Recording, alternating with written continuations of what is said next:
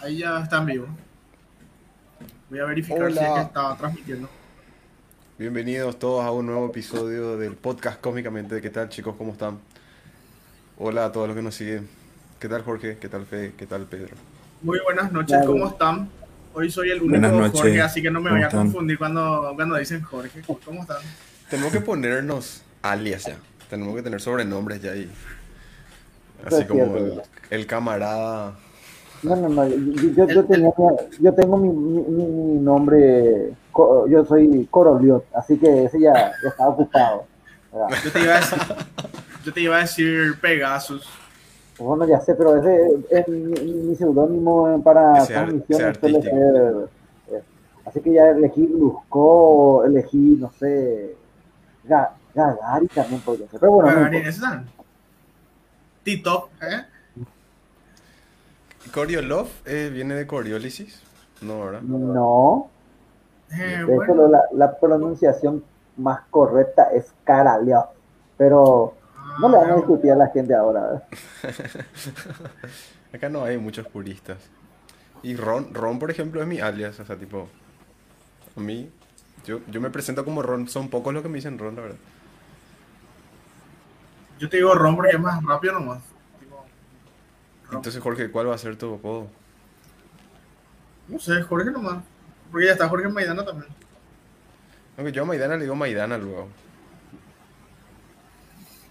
Le digo Jorge y ahí el primero que responde a ese tal. no tengo preferencia. hoy en el episodio de hoy, como ya verán, no nos van a acompañar Waldemar ni Jorge Maidana. Les mandamos un saludo. Tenían trabajo que hacer. Eh, respondiendo a conspiranoicos que le escribieron, enviaron cartas de la semana pasada. Estuvo muy interesante el episodio de la semana pasada de ciencias y pseudociencias. En otro momento voy a hablar de los mensajes ofensivos que me dirigieron. Decía, profe. Eh, yo, yo a eso justamente me estoy refiriendo. Eh, que Maidana eso están contestando, hay cartas de. Están cartas, pero a veces es raro porque gente que ni es tu contacto, ni está entre tus contactos, y me gustaría saber, alguien estaba navegando y justo vio que había una transmisión, vio, escuchó un fragmento de que dije algo y se ofendió, ¿verdad? Entonces digo, ah, bueno, eh, esto puede explicar muchas cosas, ¿verdad? Pero justo que iba ahí, pero bueno, ¿Qué le vamos a hacer? ¿Qué le vamos a hacer? En el fondo, esa es la idea.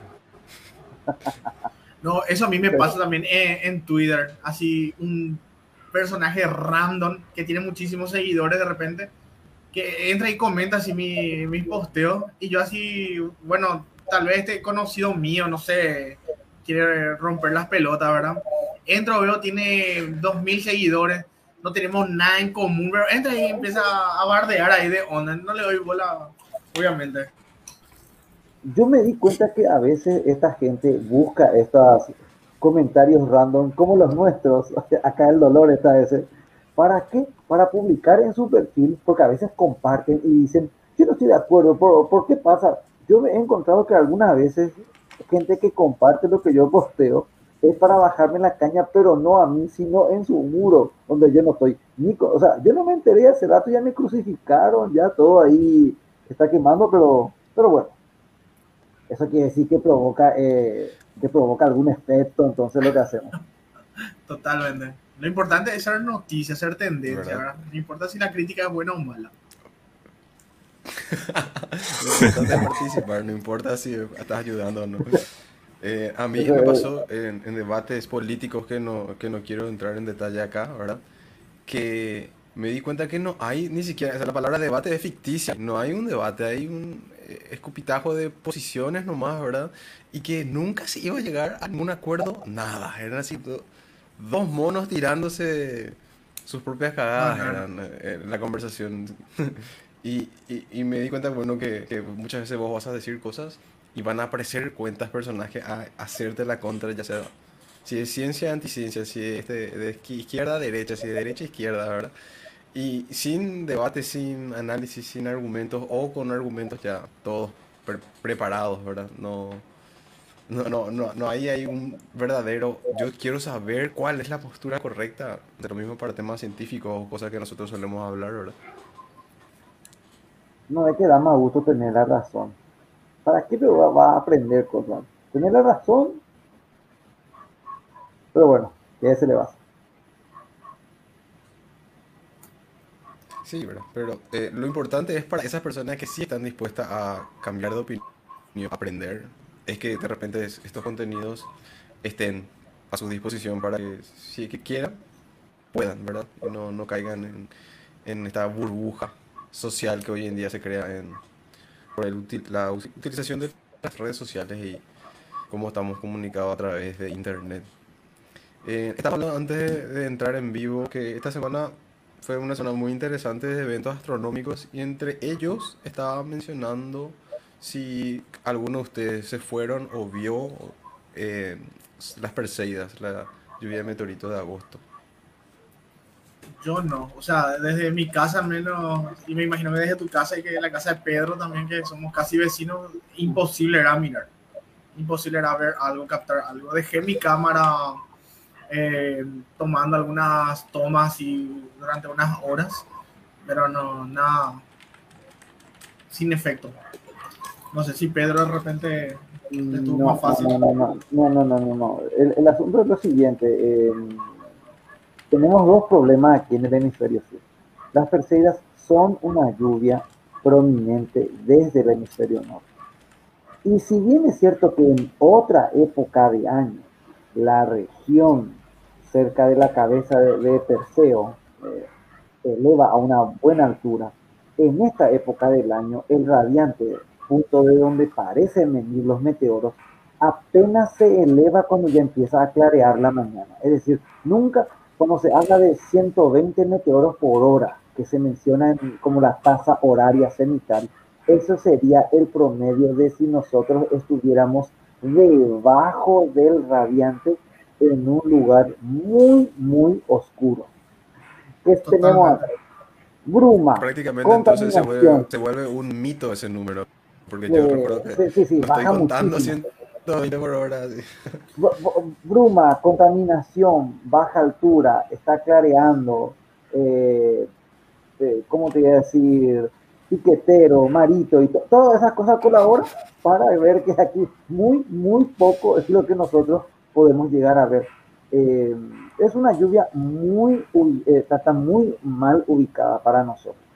Como seguramente para los habitantes del hemisferio norte, las etas acuáridas de mayo, que tampoco es que se elevan demasiado, pero como son del hemisferio sur, está mucho mejor ubicada para nosotros. Allá entre, eh, cuyo máximo entre el 6 y 8 de mayo, ¿verdad? Los habitantes del hemisferio, del hemisferio norte casi no, no pueden verlo, ¿verdad? Así que realmente yo no tenía muchas expectativas de- sobre las Perseidas. Este y el otro año y el siguiente y el que va a venir después. ¿Y cuál es una en que sí tenés mucha expectativa? el- siempre, bueno, partamos. Cuando hablamos de lluvias interesantes, primero tiene que entrar en consideración de irse de la ciudad. Tratar de observar estrellas fugaces en la ciudad, solamente vas a ver aquellas que tienen un brillo elevado, ¿verdad? O sea, vos te estás perdiendo la gran mayoría de las estrellas fugaces. Segundo, aunque pueda ser visible a simple vista, el brillo que tiene el cielo genera muy poco contraste, por lo que aunque se puede ver, a menos que vos estés mirando ahí con una atención poco habitual, se te va a pasar. Solamente aquellos bólidos, aquellos, aquella, aquellos fragmentos más grandes pueden dejar una señal inequívoca. Mira, ahí te fuiste, ¿verdad? En cambio, con alejarse suficientemente de una, eh, de una zona iluminada, ya empiezan a aparecer muchísimos más de estos eh, meteoros. Pero como generalmente es, nos ocurre en mes de agosto, tenemos cosas como, como- como que trabajar y cosas por el estilo, no es tan fácil desplazarse, por lo que, si me preguntan, Huelga de "¿Y- y- ¿no camioneros. tenemos, no tenemos esperanza? Las gemínidas en diciembre.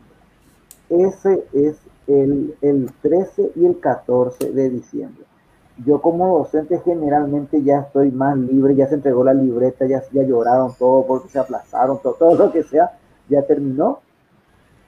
Puedo desplazarme, estamos gran parte en vacaciones. Este año el, la luna llena va a ocurrir, no, no sé, no va a molestar tanto. Eh, de hecho, va a estar mucho más baja cuando empiece a elevarse eh, eh, la constelación de Géminis, ¿verdad? E, es, y, y, tiene una tasa horaria cenital de aproximadamente 120 meteoros por hora. Que en Paraguay no va a alcanzar esa altura, e, es, esa, ese nivel, pero con que tengas una noche, es, es ideal para montar un campamento. Y estoy tirando ya una idea, ¿verdad? Un campamento para otro tipo de observaciones, vamos a ver esto, vamos a ver lo otro, y de paso vamos a pescar algunas perseguidas, eh, perdón, algunas geminias.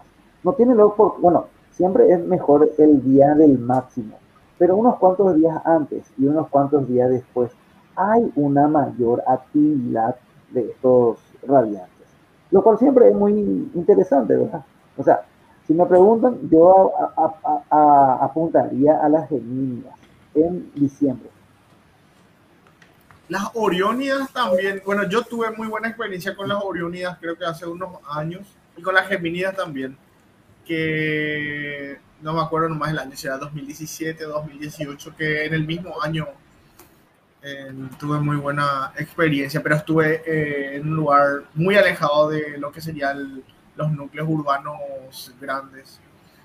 Por eso, eh, incluso no me acuerdo si era cuando estaba viendo las Geminidas tipo que amanecilo prácticamente y recuerdo que capaz que fue impresión mía porque no realmente investigué incluso y no no, no pude llegar a una conclusión verdad eh, de que vi unos cuantos meteoros verdad cuando ingresaban y para mí eh, tenían sonido no sé puede que sea un eh, no sé me, me, dio nomás esa impresión a mí pero era un lugar súper despejado bueno, para empezar, los claro, grandes yo sé, yo sé que pueden tener. Pueden producir so, sonidos. Yo generalmente no suelo disfrutar de las geminias porque todavía tiene que coincidir un fin de semana y todo lo, todo lo demás. No es por una lluvia muy intensa, sí. alrededor de 20 meteoros por, por hora.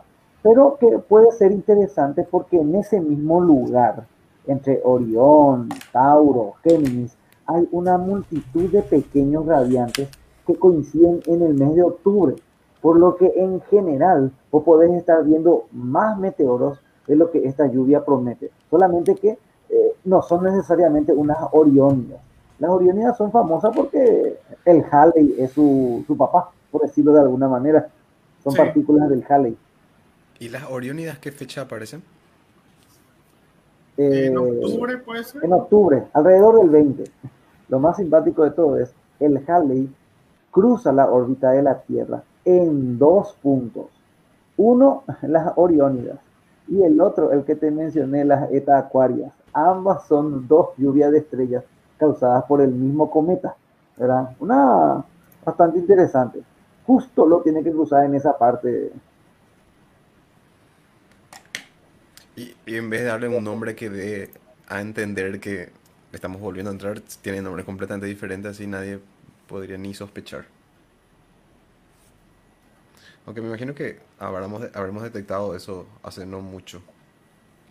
¿Y vos, Fede, No, tuviste no. alguna experiencia con lluvias de meteoritos? Y la verdad que no, todavía. Acá por donde vivo hay demasiada contaminación lumínica. Y eso hace lo difícil poder observar este tipo de eventos. Más, eh, lo más cercano que tuve a, a esta experiencia son justamente las fotografías que llegué a tomar con mi celular. Que a pesar de la contaminación se puede conseguir algunas tomas bastante interesantes. Que es algo que dentro de un rato vamos a estar hablando también. Otra cosa interesante es. también, así, ya que estamos hablando de las gemínidas, si no me equivoco, en el cuerpo progenitor, ¿verdad? O sea, de, el que produce, así como dijo Pedro, el papá de la lluvia de meteoros, es, a diferencia de la mayoría de las otras lluvias de meteoros, es producido por un asteroide. Las Geminidas son esas, ¿verdad, Pedro? Corregime por ahí Sí. si me equivoqué. Sí, sí, sí, sí.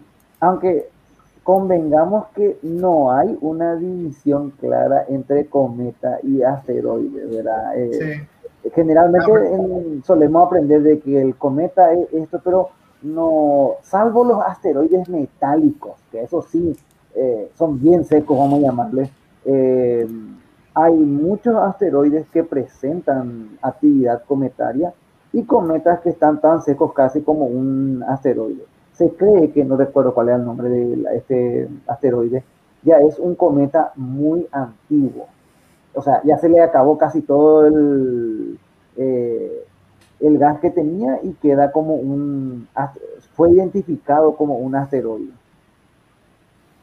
Asimismo, la brecha o diferencia entre, eh, o sea, los conceptos entre asteroides y cometas realmente es muy, muy difícil de, de llegar a determinar porque precisamente por eso. Incluso Es hay, gaseoso. hay eh, están los asteroides centuriones, por ejemplo, que son asteroides. Hay, hay, hay uno.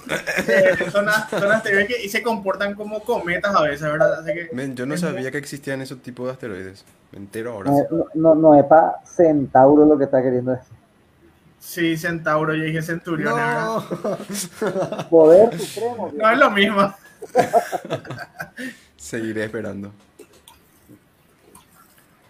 Eh, bueno, yo no sé. a- Cabe aclarar que cuando decimos que los papás de esta lluvia de meteoritos nos estamos refiriendo a que existe un pedazo de roca gigante que puede ser que de diferentes composiciones le llamamos a veces asteroide, a veces cometa, que va desprendiendo eh, partículas de él. Estas partículas varían en diferentes tamaños, pueden ser hasta de varios milímetros. Y cuando la Tierra cruza ese trayecto donde pasó el asteroide, ahí es que nosotros tenemos este fenómeno de eh, las lluvias de meteoritos. A esos nos referimos con que esos asteroides son sus papás, de ahí provienen. Es así, ¿verdad? Así mismo es. Básicamente. En estos cuerpos, ¿verdad? En- a medida que, recorren, ¿verdad? El sistema solar alrededor del Sol, obvio, eh, dejan un trazo, vamos a decirle, de- a su paso. Y bueno, y de estos trazos se desprenden estos escombros y material que ingresa. Y bueno, y la Tierra en su viaje alrededor del Sol pasa por este trazo, por decirlo así de alguna manera. Y ahí es cuando interactúan con nuestra atmósfera. Así funciona a grandes rasgos la, la lluvia de meteoros. Que por cierto, hay muchísimas, solo que la- las que generalmente nosotros hablamos eso eh, o anticipamos siempre son la- las más populares, pero durante todo el año prácticamente hay lluvias de meteoros activas. Y bueno, eso fue uno de los eventos astronómicos interesantes de la semana, con sus particularidades, ¿verdad? Que una de estas es ir a un lugar con poca contaminación lumínica para disfrutar más. Eh, que vamos a hablar también de cómo quitar fotos con celular, astrofotografía con celular, y vamos a hablar de eso, de la contaminación lumínica, es una parte fundamental. Pero otro, eh, otro evento, otro fenómeno particular que tuvo relevancia esta semana fue que Júpiter estaba en su oposición, se le dice, ¿verdad? ¿Qué, qué, qué no puedes comentar más sobre eso, Pedro? Y bueno, básicamente lo que vemos aquí es que Júpiter llegó en su trayecto, en el, la, la distancia, eh, bueno, en esencia la oposición es que está opuesto al Sol, ¿verdad? Podemos decir que en el momento en que se está colocando, que se está poniendo el Sol, Júpiter está eh, saliendo por el horizonte, ¿verdad? Llega al momento en el que en este año Júpiter se va a ver mejor durante toda la noche, más brillante, más cercano a, a, a, la Tierra, por lo que es un periodo ideal para tratar de observarlo y fotografiarlo. Es cierto que hace un mes y dentro de un mes todavía se va a seguir viendo muy bien, pero ahora está alcanzando el punto más eh, importante, más álgido en ese sentido para poder observarlo, ¿verdad? Y no sé si ahí yo eh, pre había preparado una pequeña, ahí, espera que voy a, voy a poner la ventana, ah, ahí está. Ahora estamos cambiando otro, no sé, otro DJ tenemos ahora, ¿verdad? Ahí está, ahí está, ahí está, ahí está Jorge, ¿verdad? Una, un poco, bueno, este era un material que yo había desarrollado con otro club de astronomía en, en, uno, en uno de mis colegios de trabajo, ¿verdad? Porque después de la pandemia todo eso ha quedado pospuesto, ¿verdad? ¿Qué es lo que nosotros podemos ver en cuanto a Júpiter? Se habla mucho, hay muchísimas imágenes, eh, es todo mentira, es todo, tantas cosas hay para poder tener en cuenta. Lo primero que nosotros tenemos que tener en cuenta es que Júpiter, al ser un cuerpo, bueno, acá tenemos una imagen de Júpiter. Antes, que, antes de continuar, no hablamos más de Júpiter porque si no el programa se nos iba a hacer terriblemente largo. A lo mejor en otro momento podemos hablar de los misterios que tiene Júpiter, sus lunas, Europa, lo que sea. Vamos a hablar un poquito ahora de la observación desde la Tierra.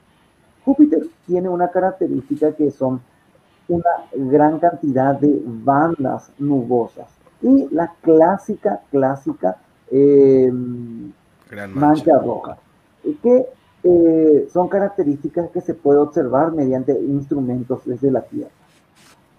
Antes de la fotografía, esto se dibujaba y dependiendo de las características, podríamos a grosso modo distinguir estas características. Una región norte, sur, la banda ecuatorial que está en el centro y una, banda ecuatorial norte y una banda ecuatorial sur.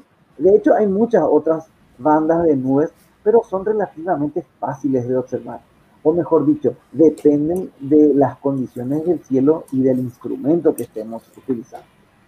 Eh, a, mayor, eh, una característica de esto es que cuanto más potente, por así decirlo, más grande, cuanto mayor sea el diámetro de nuestro telescopio, este tendrá mayor posibilidad de captar detalles de, eh, de los planetas, no solamente de Júpiter, sino de todos los, los otros. algo que de, durante generaciones se ha estado siguiendo, estudiando, y no fue sino hasta muy recientemente que nosotros podemos, eh, los aficionados, podemos conseguir resultados bastante interesantes mediante la astrofotografía, que, voy a ver un poquito eh, enseguida. Pero entonces la gran pregunta es, ¿qué instrumento me conviene? Yo quiero observar, quiero comprarme un la gran pregunta que seguramente muchos se hacen. ¿Qué instrumento tengo que comprar para ver algo interesante? ¿Me sirve un binocular? ¿Me sirve eh, esos pequeños telescopios de 50 a 100 dólares? Y lo primero que tenemos que aclarar cuando hablemos de observación planetaria es que a pesar de ser tan brillantes, los planetas son muy pequeños en el cielo. Ocupa una porción muy, pero muy pequeño, por lo que necesitaríamos ampliar la imagen lo suficiente para captar detalles. Los binoculares, y me estoy refiriendo a binoculares colocados preferentemente sobre algún soporte. Aunque si no, no, tienen un soporte, podrían usar un repasador, colocan sobre el suelo para que no tiemblen mucho la imagen. Que nos permitiría ver el disco del planeta y las cuatro lunas galileanas a su alrededor. Eh, algo que tenemos que tener en cuenta y mucha gente eh, se, se, engaña al querer comprar un telescopio que le dice que es baratito, cuesta 50, 60, 70 dólares y te da 800 aumentos. Sí, podés colocarle un ocular, una lente de bar, lo que sea, para que el aumento sea de mil, de dos mil si uno quiere. Pero la cantidad de aumentos que podemos utilizar para que la imagen sea visible no solamente es práctico hasta dos veces la cantidad de milímetros de tu instrumento. ¿Qué quiero decir? Un, un telescopio de 50 centímetros, como estos que son tradicionales. 50 multiplico por 2, 100 100 aumentos es lo máximo que uno tendría que aumentar la imagen para que esta no se degrade. Y lastimosamente, con 100 aumentos, lo que uno ve es aproximadamente lo que están viendo aquí. Una pelotita con dos líneas que están atravesando y unas estrellitas. ¿Qué quiere decir esto?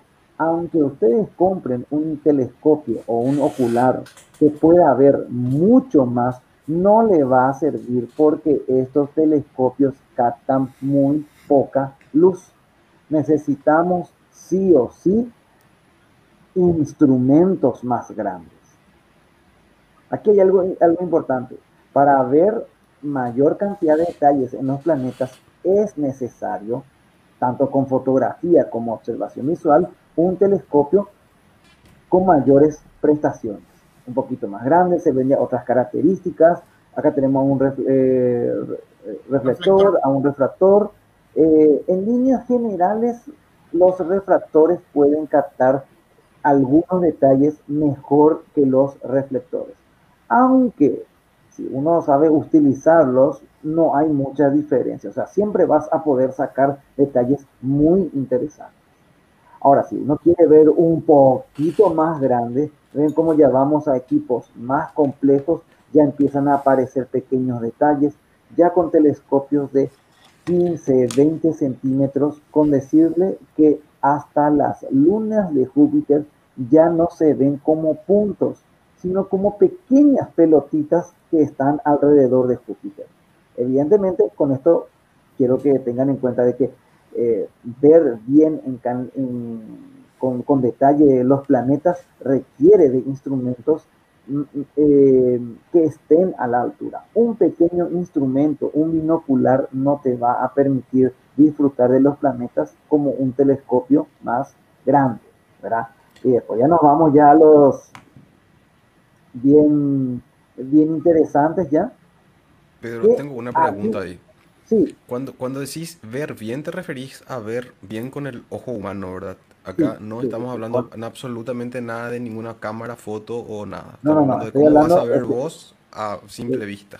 Estoy hablando de lo que podemos ver. Enseguida, en breve, vemos qué podríamos conseguir con la fotografía.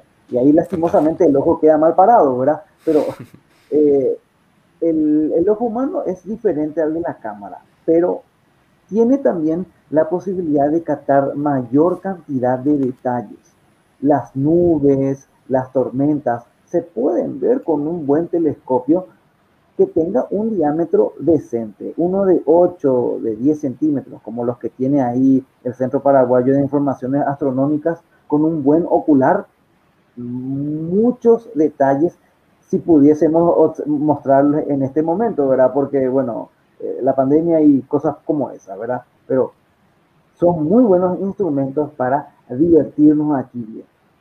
Eh, así que, si tu objetivo, hay gente, hay algo simpático, hay gente que le gusta, a mucha gente le gusta la astronomía, pero a la hora de llevar el hobby al siguiente nivel, la curiosidad, hay gente que quiere hacer fotografía, hay gente que solamente quiere observar. Yo durante muchísimos años fui un observador y créanme que hay una especie de placer que no sé cómo describirle que la astrofotografía no te da. Me encanta la astrofotografía. De hecho, muchas veces, debido a la contaminación lumínica, hago más astrofotografía, pero el ver con tus propios ojos, notar detalles que solo aparecen en fotografías, no sé, eh, tiene, tiene algo que hay que probarlo, hay que, hay que verlo. Así que si por ahí se van por la calle y ven que alguien está con un telescopio mostrando la Luna, Júpiter, Saturno, aprovechen para ver, van a entender de qué estoy hablando. No es lo mismo. Y desde luego, lo más, que, cuanto más capaz sea el instrumento, mayor cantidad de detalles, ¿verdad? Es decir, esto eh, depende también de qué tipo. Si ustedes van a hacer una observación nada más, les convendría utilizar un telescopio. Hay mucha gente que le gusta observar nada más y tiene un presupuesto más ajustado. Entonces siempre le, se recomendar alrededor a tipo los dotsonianos de diferentes clases. Estos, como habrán visto, son telescopios, tienen una estructura que muchas veces está hecho de madera, ¿verdad? Eh, básicamente está en un balancín, es relativamente barato, pero estos tubos son unos auténticos eh, tragadores de luz, o sea, muy potencial.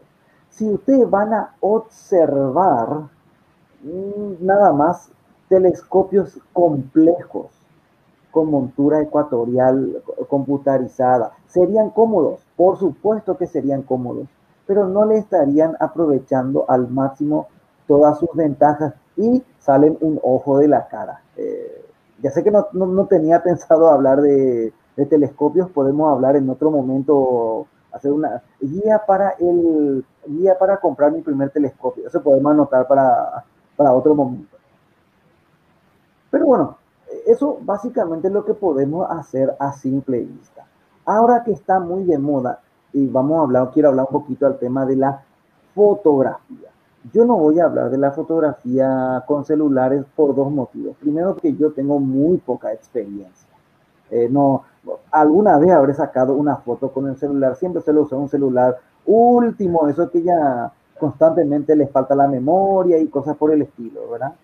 Entonces no, no, no voy a hablar, sino de la revolución que estamos disfrutando ahora los aficionados con las cámaras para observación astronómica habiendo de varios tipos. Bueno, ustedes me van a decir, Pedro, a vos te está contratando esta compañía bastante famosa, van a encontrar su La verdad es que no, pero como es el, el, tipo de cámara que yo tengo, prefiero hablar de lo que yo sé. Si por ahí está algún representante de Suo por ahí, eh, no hay problema, muchachos. Escuchando, se quiere patrocinar. Bajo una pequeña comisión que no puedo, que no necesito dinero, necesito productos. ¿Cómo voy a hablar de productos que no estoy probando? Si me envían su cámara, vamos a hacer un, no, ya, vamos a estar bueno. O si alguien que nos está escuchando le conoce a algún productor que les avise que estamos hablando y que acá. Que le avise que estamos acá, hay, hay, todo un potencial, porque en los grupos vemos que la gente quiere saber cómo se consigue. Es cierto que es mentira, eh, es, eh, es, cierto que es mentira que estoy hablando, ¿verdad? Mm. Será mentira lo que hacen. Estas cámaras hay de varios tipos, las que son a color y las que son monocromáticas, en blanco y negro y tienen sus pros y sus contras. Yo recomiendo que si ustedes quieren probar, hay algo muy simpático con la astrofotografía planetaria. Si ustedes quieren fotografiar el cielo profundo, tienen que compensar la rotación de la Tierra, es todo un problema.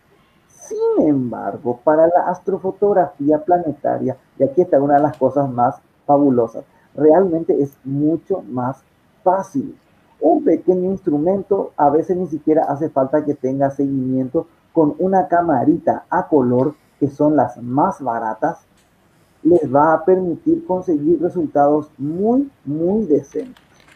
¿Cuál es la diferencia entre estas dos cámaras? Vamos a ver un poquitito. Porque por algo existen ambas. Tienen ventajas y desventajas. Primerito, eh, bueno, la gran pregunta, no sé, ¿qué, cámara tengo que comprar? Es cierto que esto también se puede aplicar a las cámaras reflex. Eh, o mejor dicho, lo que yo hable ahora de las cámaras a color se aplica a las cámaras reflex. Es decir, estoy hablando de cámaras que pueden obtener imágenes a todo color. Uno pensaría, pero que, o sea, la cámara como la que tengo en el celular y en esencia son el mismo principio. No voy a decir la misma tecnología, porque les comenté que yo no manejo cómo anda el tema de las microcámaras que tienen los celulares.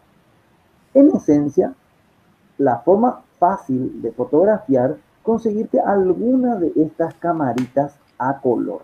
Ya vas a conseguir algunos por 100, 150 dólares. Estamos hablando, ustedes al mejor van a decir, bueno, una cámara reflex, de hecho es más cara. Estamos hablando de cámaras dedicadas pensadas, construidas desde el primer momento para astrofotografía. No hace falta que les diga que hay una diferencia de nivel en cuanto al resultado que podemos esperar. Estas cámaras, como todas las cámaras a color, en realidad eh, es importante conocer cómo crean el color. Tienen lo que se conoce como una matriz, de Bayer. En esencia, estos son los píxeles, los que reciben la luz y encima de los píxeles, a grosso modo, tienen un pequeño microfiltro para captar los fotones rojos en el filtro rojo, los azules en los azules y eh, la mitad están en los filtros de color verde. Eh, de, eh, algo simpático de todo esto es que estrictamente hablando, esta es una cámara en blanco y negro. Solamente que aquí se están creando al mismo tiempo tres fotos, una roja, una verde y una azulada, y es el procesador de la cámara la que se encarga de unir. En esencia, todas las cámaras a color hacen esto. Esto facilita. Es 50% verde, 50% azul, 25% azul y 25%, rojo. ¿Por qué tiene esta clase, esta configuración? Porque es en el mundo natural una mejor distribución. Hay mucho verde que tenemos para ver por ahí y las plantas eh, generalmente tienen esta clase de matriz, que no es la única. Acá estamos, vamos a ver un pequeño problemita. Hay muy poco verde allá afuera. En el Justo eso iba a pensar, profe. Es, eso está pensado para que le quede bien al ojo humano, para que a al ojo, nos, resulte natural, ¿verdad? Para la visión tricromática. Sí, ahí dijiste, ahí dijiste la palabra clave. Para que los colores parezcan, se asemejen a lo que en teoría podría ver en forma eh, el ser humano de forma natural. En otro momento podemos hablar del tema del que en realidad los colores no existen y que el cerebro nomás esto crea la ilusión, pero no, no nos vamos a divagar demasiado. Pero en esencia es esto. Algunas eh, tienen algunos filtros aparte. Eh, ¿Qué problema hay esto? La mayor parte de la luz que viene en el cielo están más entre los rojos y azules, por lo que se dan cuenta de que eh, se aprovecha alrededor de la mitad, o mejor dicho, cada longitud de onda de, de, estos tres, un cuarto nomás se aprovecha. Esto no es un problema con los planetas, porque estos saben que, cuál es la consecuencia, que no recoja tanta luz. Las, foto, las cámaras a color tienen que recolectar más tiempo la luz comparado con las cámaras blanco y negro. Esto no es un problema en la mayoría de los planetas, específicamente cuando están en su buen momento, Júpiter, Saturno y Marte. Júpiter lo es demasiado brillante que se va a ver bien en cualquier cosa. Y esto está distribuido aproximadamente de esta forma. De hecho, están un poco solapadas estas eh, frecuencias. Gracias a esto, la cámara, cualquier foto que saques con, con las cámaras a color, ya tiene la información cromática, la luz. Y con una de estas camaritas se puede conseguir resultados bastante decentes. Ya sé que a lo mejor te dicen, ya, profe, pero eso está, eh, eh, es fabuloso. Me hace que con esa camarita se puede conseguir esto. Sí, con un poco de práctica y acoplando a un telescopio adecuado, se pueden conseguir resultados bastante interesantes. Antes de continuar, ahora me recuerdo de algo que me olvidé mencionar. Hay un pro y un contra con la mm, observación planetaria. La parte negativa, dependemos de, la, de las condiciones de la atmósfera, de las capas altas, lo que popularmente se conoce como SIN. Vos podés estar eh, en un lugar alejado de las luces de la ciudad, disfrutando de un cielo maravilloso, pero al observar los planetas con muchos aumentos, estos están vibrando, están temblando demasiado. No vas a poder obtener una buena fotografía. La parte positiva, a los planetas no les afecta la contaminación lumínica. Por lo que si decides observar los planetas, da lo mismo que estés en el interior como que estés en una ciudad. Eso es algo, eh, por eso es que muchos de los astrónomos, de los aficionados ciudadanos, prefieren la eh, astrofotografía planetaria porque no le afecta la contaminación luminosa. Cada vez es importante conocer qué podemos ver desde la ciudad. Bien, entonces con una camarita a color, esto que le acabo de mostrar da lo mismo si me ponen una Canon, una Nikon, lo que ustedes quieran. Va a haber diferencias dependiendo de la característica de cada cámara. Eso es algo natural, ¿verdad? También comentarles que las cámaras para astrofotografía suelen estar refrigeradas.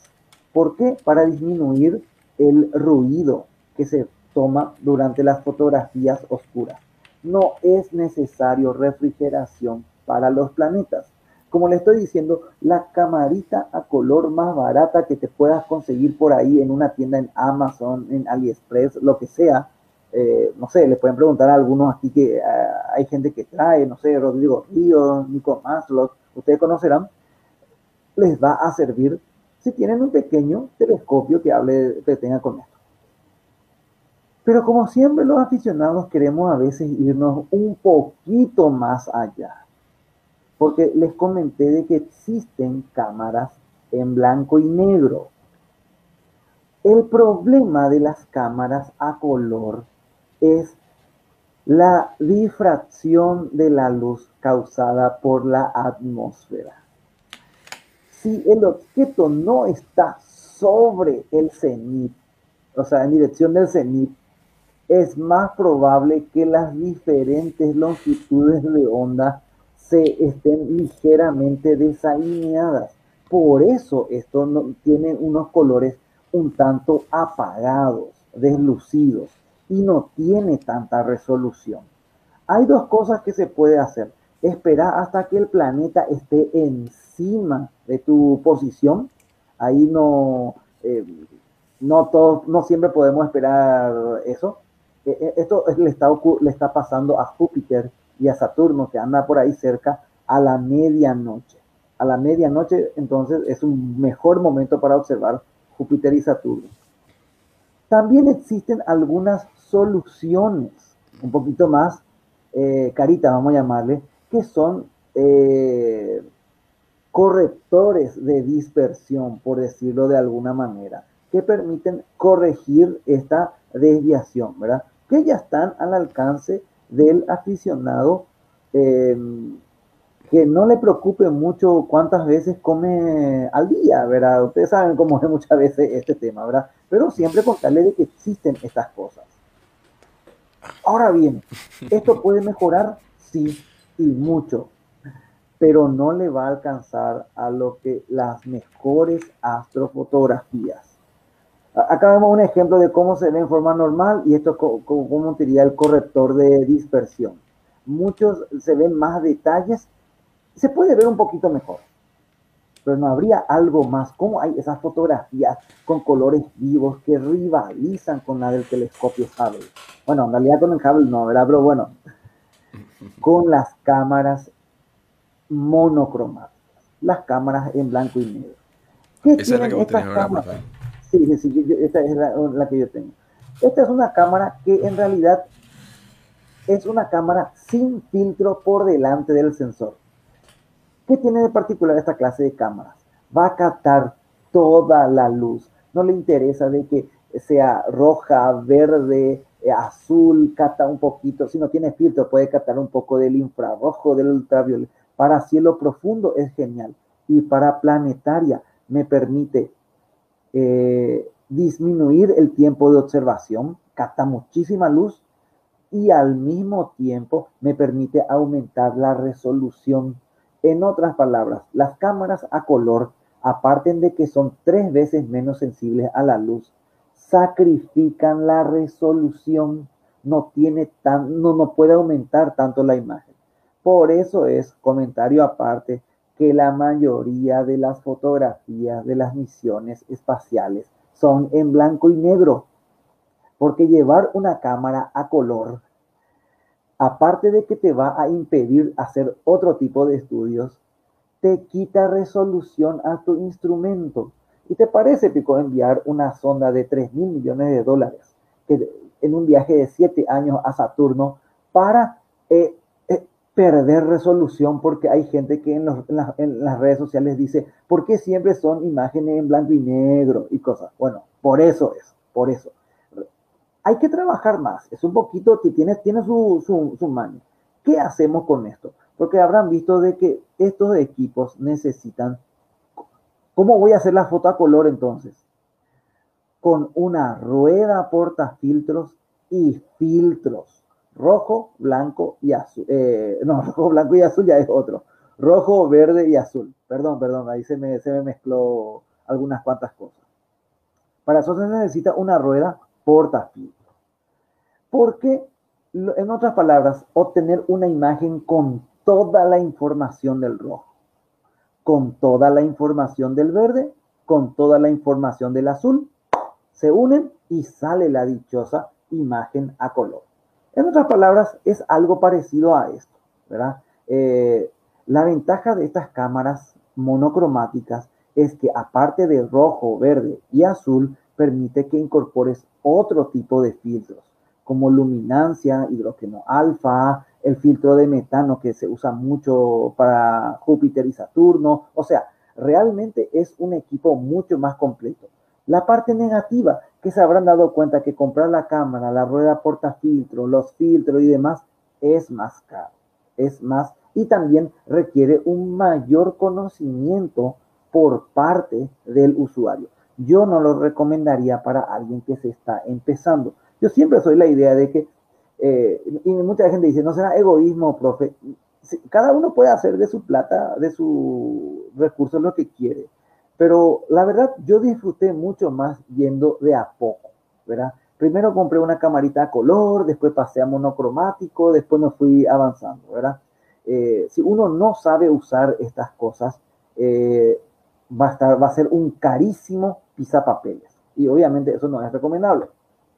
Acá vemos, por ejemplo, a mi equipo. Yo tengo una ASI 183 MM Pro, la cámara que es monocromática. Y eh, bueno, este, una cámara guía, la rueda portafiltro, todo de suo. ¿eh? ¿Eh? por si por ahí alguien está viendo de, todo esto, ¿verdad? Y con este equipo conectado a un telescopio es donde se produce la magia, por decirlo de, alguna manera. Como una foto de hace un, esta foto es del año pasado. En esencia, esto pues es lo que hacemos. Tomamos tres fotografías, una roja, verde, azul, la unimos y sale la imagen planetaria RGB, la imagen a color que como seguramente se estarán dando cuenta, con una cantidad de detalles que las imágenes anteriores no tenían esa riqueza. Es decir, de, este tipo. Convengamos que esto también depende de tu instrumento, eh, del instrumento que capte las, eh, las, imágenes. Pudiendo sacar no solamente, algunos consiguen auténticas maravillas en cuanto a la observación planetaria la mayoría de las fotografías hechas por aficionados, esas fotografías de la gran, como se dice, son tomadas por cámaras monocromáticas con filtros RGB. Con eso no me estoy diciendo, entonces, profe, no vale la pena comprar una cámara a color. Yo no digo eso, claro que vale la pena, depende mucho de lo que uno quiera lograr.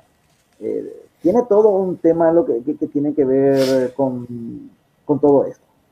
Y eh, bueno, ahí estoy un poco dejando de, no sé si alguien tiene alguna pregunta o algo. Me gustaría, eh, no sé si me permiten, si, bueno, empezamos un poquito tarde, así que a lo mejor voy a retrasarme un poquito. No sé si les parece bien si les muestro un ejemplo de cómo se hace. Algo, tengo aquí, en otra palabra, en vivo, le voy a mostrar antes de irme a, a donde ustedes ya saben, ¿verdad? Eh, ahí sí estoy, ahí voy a compartir mi pantalla, ¿verdad? No sé si está apareciendo ya ese ahí. Ahí está. Bueno, obviamente eh, yo tengo aquí, son de, de, estas imágenes, son de hacerlo, solo usar una lupa porque, bueno, no quiero cambiar mi resolución a unos cuantos archivos. Generalmente los archivos se suelen cambiar de tipo ser, como se llama. ¿Cómo se hace esto? ¿Cómo saco las fotos? Generalmente usamos algunos programas como este que le voy a mostrar, que es el programa para eh, astrofotografía, que es Fire Capture. Es gratuito y es el usado hasta por los observatorios profesionales. Fire Capture pueden buscar para todo lo demás. Como yo no estoy ahora conectado al telescopio, voy a mostrarles una especie de simulación de cómo se ven estas imágenes. En esencia, así es como estamos observando a los planetas. Hay una imagen pequeñita, generalmente monocromática, donde entonces le damos grabar y esto se crea. Lo que sacamos es un video. Eso es algo que nosotros tenemos que tener en cuenta. Con la astrofotografía no se toman, no se toman, no se toman fotos individuales. La imagen es muy borrosa, no hay información. Tomamos un video. Y a lo mejor ustedes se estarán preguntando, pero más o menos algo se ve. Y sí, se ve muy mal. Esto es la atmósfera haciendo de las suyas. ¿Qué pasa? El objetivo de tomar un video con la mayor velocidad que pueda nuestro equipo, ahí es importante tener posiblemente una notebook o en algún lugar donde para descargar la mayor cantidad de fotos, de fotogramas.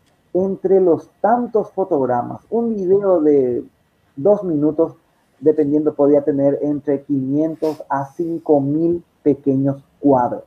En esos 5.000 cuadros, hay breves momentos en donde la atmósfera estuvo tranquila y donde puedo obtener información valiosísima. ¿Qué es eso lo que hacemos los astrofotógrafos? Tomamos videos de los planetas para obtener una fotografía. Por tanto, pues, lo mismo pasa con Júpiter. Saturno es peor. Saturno eh, tiene varias cosas, ahí voy a poner un poquitito, Saturno es más complicado para poder eh, eh, observar de esto. Tiene toda su propia manía, entonces se toman videos. Bien, vamos a un ejemplo. El famoso, te voy a cortar nomás aquí. Acá tengo tres fotos, una roja, una verde, una azul. Un programa como el que tenemos aquí, bueno, voy a cortar un poquitito esto que se llama AutoStacker. ¿Qué hago con mi video? Con mi video yo paso a un programa también gratuito que es AutoStacker, que es el más utilizado. Y ahí pueden ver en esta parte un fotograma de 2.500 cuadros. Es decir, yo tengo aquí unas cuantas cosas interesantísimas para poder ver. En otro momento, si famoso eh, quieren, podemos hacer una, eh, mostrar cómo, cómo se hace, cómo se configura, cómo se puede utilizar todo esto. Yo voy a hacer un poquito más rápido, como se dice. Voy a colocar los tres y bueno, se puede calcular el, la calidad, porque les muestro un poquito, vamos a ver un poco el análisis de la calidad de la imagen. Cuadro a cuadro, ¿cómo estuvo el cielo cuando eso? Eh, ¿Funcionó bien? ¿Tuvo algún problema? Eh, esto hace el programa para ver y podemos notar de que la calidad a lo largo de los minutos fue muy irregular, ¿verdad?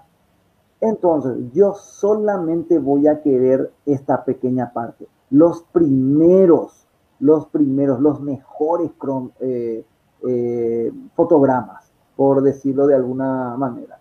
Eh, ahí está. Entonces, generalmente suelo hacer con un 15%. Voy a poner un poquito de esto aquí y le damos esto le, da, le damos la orden para que cree puntos alrededor. Entonces, cada fotograma se va a tratar de alinear sobre el otro. Realmente es mucho más sencillo de lo que parece. Acá parece a lo mejor un poco y le damos a stack. Eh, va a empezar a stackear. Esto lleva un poquito su momento para eh, hacer un poquitito de todo esto. Tal vez es una buena, un buen momento para si alguien quiere hacer una pregunta, mientras toma unos cuantos segundos hacer esto.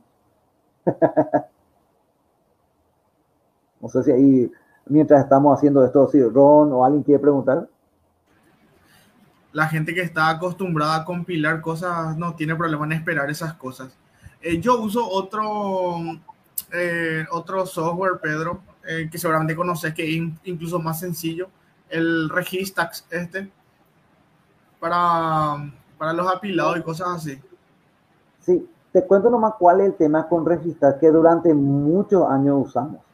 Eh, es un buen software, pero nadie alcanza la calidad. O sea, AutoStacker es un mejor programa para apilar, mientras que Registats es un mejor programa para hacer el, el afilado eh, lo que se dice sacar detalles de la fotografía.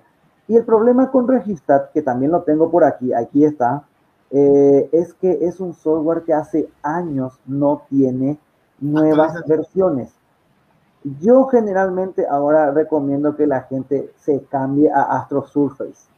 Es el Registat del siglo, eh, no decía el siglo XXI, lo más nuevo. Y bueno, ¿y qué es lo que me produjo esto? Ya está, ya terminaron los tres. Me produjo estas cosas. Ahí están las fotografías, las tres fotografías, por así decirlo, de lo que nosotros estamos. Este es acá del rojo. Yo le pedí uno para que me haga un aumento, porque yo solamente uso los primeros. Rojo, verde, azul. Bueno, ¿y esto para qué sirve?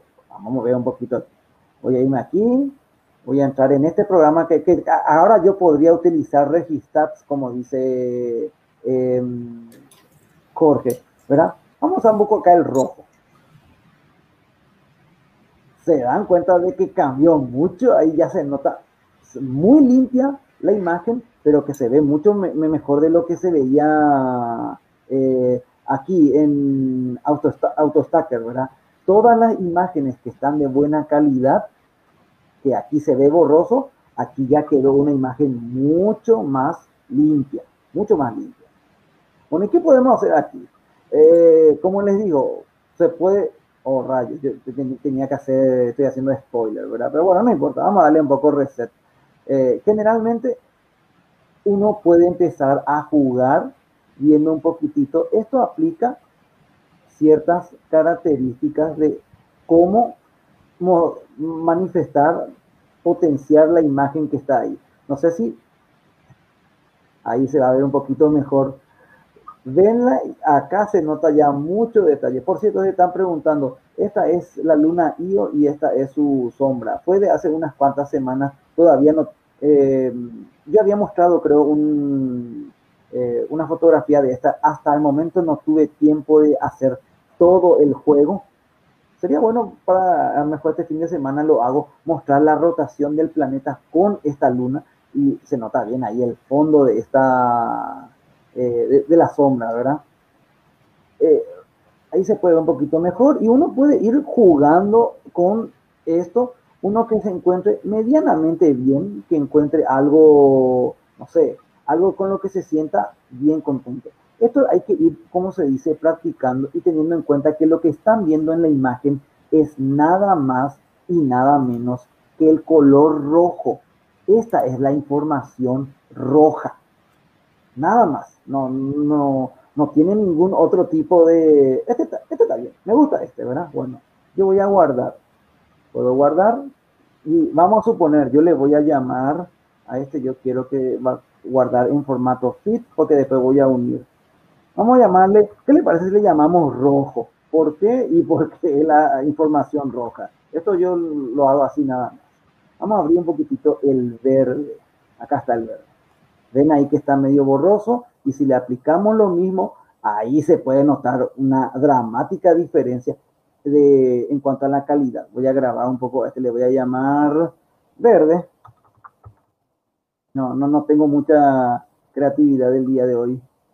Y por último, para formar nuestra imagen, voy a abrir otra y quiero el azul.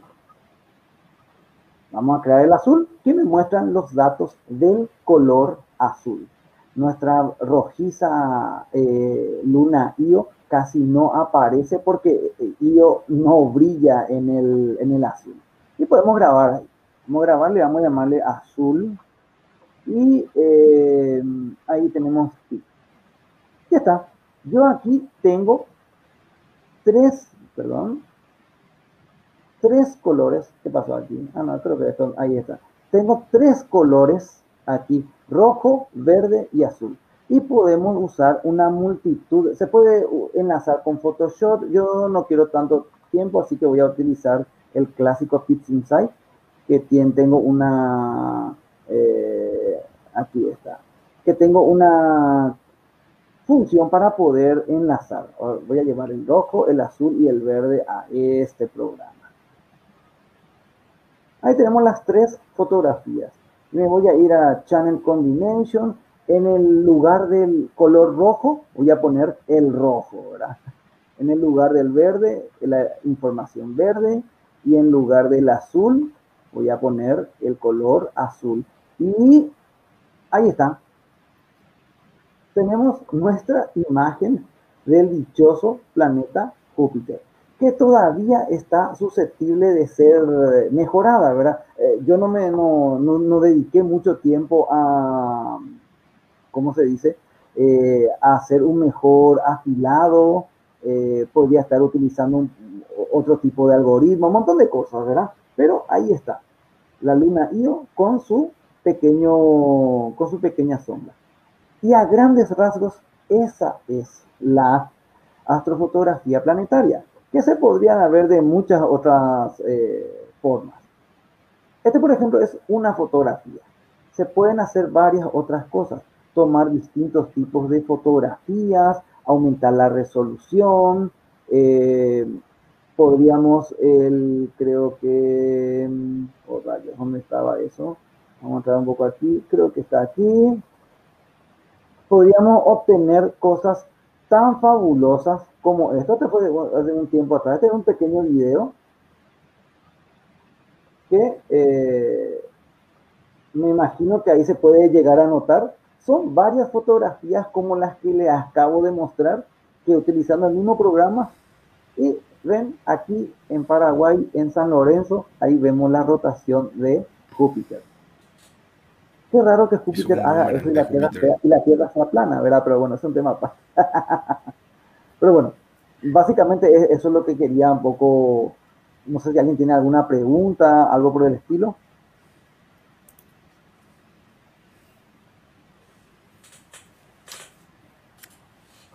Chicos, ¿usted no tiene alguna pregunta? Yo no tengo pregunta, pero sí estoy leyendo acá los comentarios de la gente que, yo, no, puedo leer. En el vivo. Em, a ver, referente a astrofotografía no hay ninguna pregunta. Bueno, sí, eh, de dónde poder comprar eh, equipos, me imagino, ¿verdad?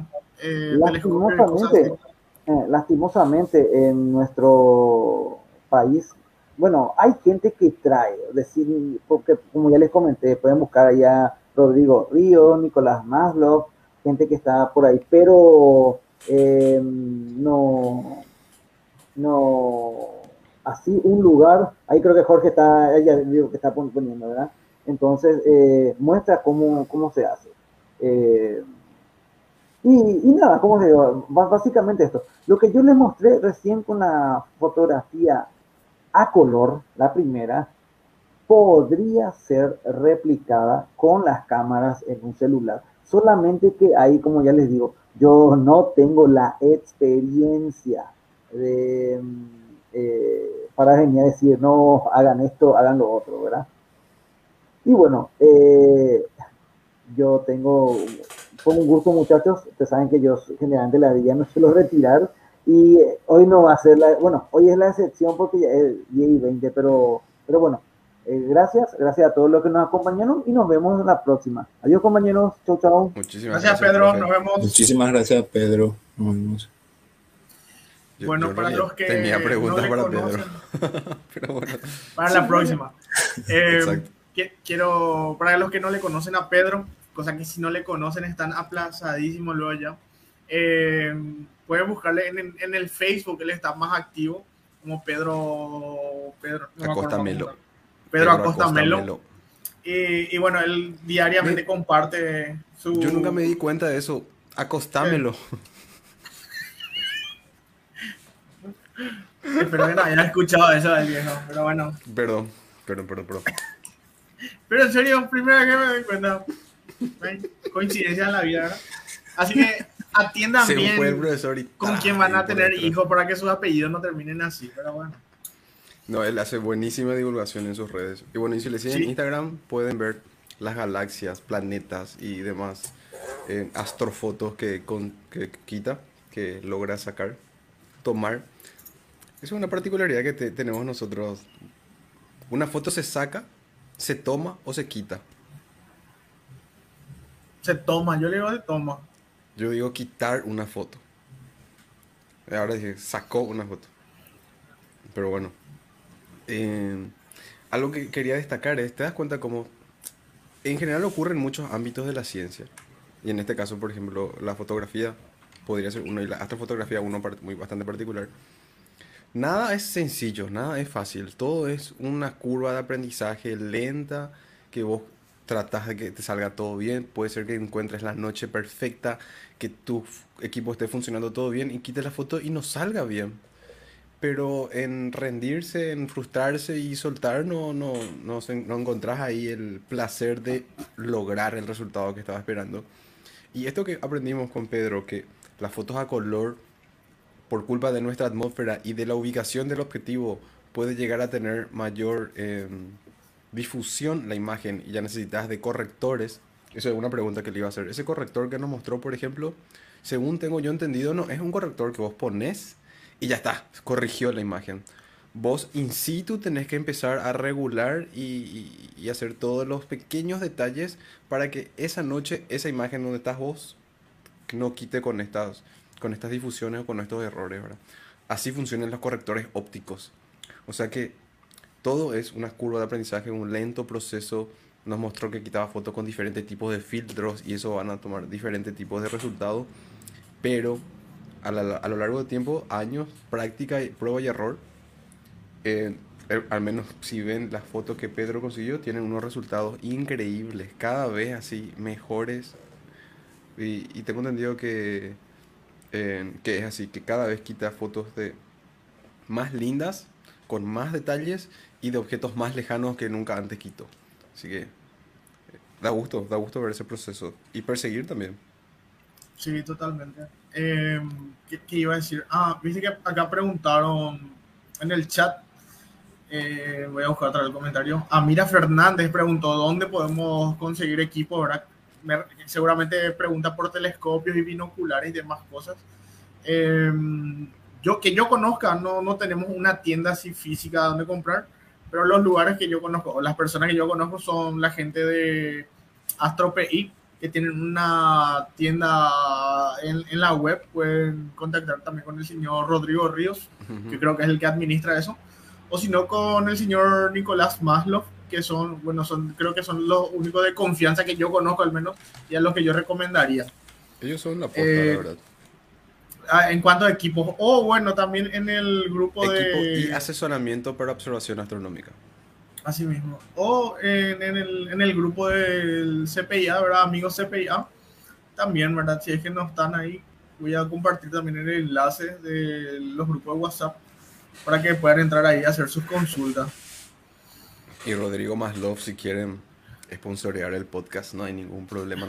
Mezclaste, ahí los nombres.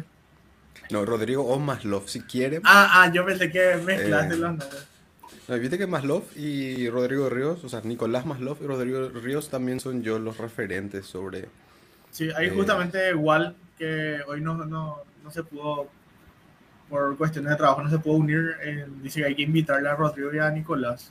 Total y completamente, serían unos invitados muy interesantes para, el, para el episodio. Eh, a Walde, espero que esté avanzando mucho en su trabajo. otra cosa que acá el amigo, voy a buscar acá el chat, el amigo Pablo Sanabria, ¿verdad? Preguntó si si podemos hacer fotografías eh, amateur con celular y yo le comenté ya que, que sí es posible y que también íbamos a hablar de eso. Fede, yo no sé si vos querés empezar con eso. Sí, eh, justamente esas son las preguntas que muchas personas se hacen cuando comienzan a enamorarse de por la astronomía. Y la verdad que sí, uno puede hacer astrofotografías eh, básicas con tu celular ya que... Eh, la mayoría de las personas pasó por la experiencia de ver una linda luna, sacar su teléfono para quitar fotos de la luna y frustrarse con el resultado. Chopuda la foto de la luna, eh. Pero hoy en día, por ejemplo, los equipos em, actuales en el mercado son suficientemente buenos ya para iniciarte en el mundo de la astrofotografía. Incluso hay algunos que tienen ya inteligencia artificial que vos enfocas la luna y él solito ya configura toda tu cámara, todas las configuraciones necesarias para que te salga una fotografía realmente decente. Y ahí ya hablamos de esos equipos que van entre la gama media y gama alta. Pero para tener una buena astrofotografía uno tiene que primero conocer unos conceptos básicos de la, fotografía y si tienen por ahí algún celular para acompañar lo que le voy a estar diciendo, sería muy, genial. Ya que las eh, los celulares traen en su software de la cámara una opción que es modo manual o si no pro también. Suelen estar como una configuración en el celular eh, para Android. Para los, por ejemplo, para celulares ah, de iPhone creo que algunos no le permiten, pero pueden descargar de su tienda aplicaciones que dan esta opción. Y el tema es que en estos conceptos básicos que voy a estar hablando son válidos para cualquier tipo de cámara, ya sea reflex, compacta o también del celular. Y si entran en la configuración de su celular, en la parte de configuración Pro de la cámara, eh, entrando en el software de la cámara, ¿verdad? En una de las opciones que van a encontrar ahí eh, está llamado como ISO. Y esta configuración indica la cantidad de luz que necesita nuestro sensor para hacer una fotografía. Ahí, por ejemplo, si queremos hacer una fotografía a una escena muy iluminada, sería necesario hacer una configuración de ISO muy bajo. Por el contrario, si queremos hacer una foto del cielo nocturno, por ejemplo, es mejor tener una ISO alta para que el sensor pueda captar aún más luz. Y, pero hay que tener en cuenta que también una ISO alta puede hacer que aparezca bastante ruido en tus fotos. Y si quieres fotografiar el cielo, por ejemplo, lo mejor es probar hasta dar con una ISO alta, pero con el menor ruido posible. Así como estuvo eh, diciendo, diciendo perdón, en Ron y el profe que es cuestión de estar ahí jugando, estar viendo cuál es la configuración exacta de acuerdo a esa noche, a ese ambiente y a lo que le querés tomar la fotografía. Luego está el obturador, que sería el tiempo de exposición, que esto es el tiempo que el diafragma de la cámara, tanto de tu celular como una cámara fotográfica en sí, está expuesto recibiendo luz. Y esto van a encontrar que se mide en segundos o en fracciones de segundo. Y esto, si queremos, por ejemplo, captar algo en movimiento y que salgan bien fijas y nítidas, es mejor usar un tiempo de exposición corto. Y con un tiempo de exposición largo podemos hacer esas típicas fotos de ríos o coches donde se forman estelas o en entornos de baja luminosidad, como es por ejemplo en el cielo nocturno. No sé si ya, ya llegaron a ver esas fotografías eh, o propagandas de los vehículos donde en una noche nocturna así bien oscura aparece el vehículo y se ven como una estela de sus luces mientras que el vehículo se va. Bueno, e, esos efectos uno puede hacer con la cámara de tu celular ya. Y luego está el que apertura de diafragma o sino foco también se le dice. Que con este parámetro nosotros indicamos a la cámara dónde él tiene que enfocar. Y si queremos fotografiar algo que está relativamente lejos para nosotros, ¿verdad? Como el cielo nocturno, debemos enfocar hacia el infinito, por decir así. Mientras el enfoque sea de lo más lejos, en, para la astrofotografía sería mejor. Ahora, fotografiando el cielo. El primer paso es conocer bien la cámara de nuestro celular en modo pro o manual, ¿verdad? Eh, primeramente hay que probar, probar las posiciones largas. Por ejemplo, si vivimos una, cerca de una, en alguna calle o carretera transitada, podemos probar esa típica foto donde se ven las estelas de las luces que mencioné recién de los coches, para em, empezar a em, ver bien cómo está trabajando este, esta función. Y van a, le, les prometo que van a tener una fotografía bastante buenas.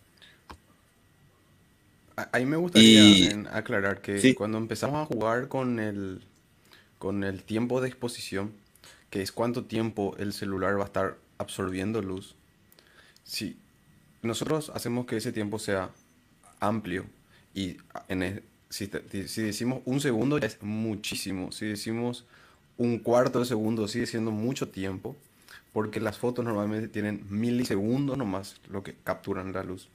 Entonces, para empezar a jugar con estas, con, con estos diferentes tiempos de apertura, yo ya, yo ya recomiendo a las personas que usen un trípode, que pongan el celular en una base, eh, para que vean la diferencia.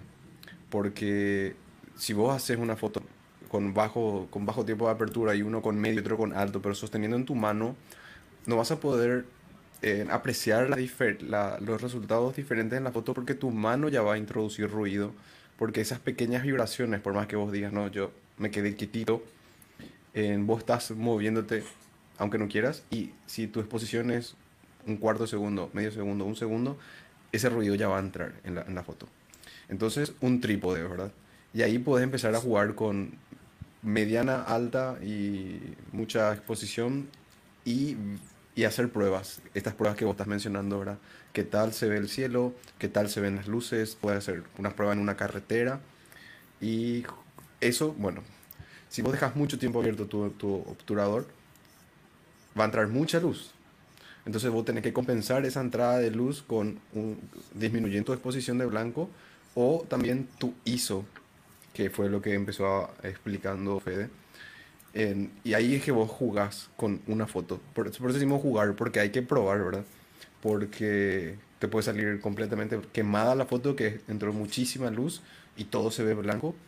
O te puede salir muy oscura donde no se aprecia ningún detalle en la foto. Y vos tenés que estar en el medio.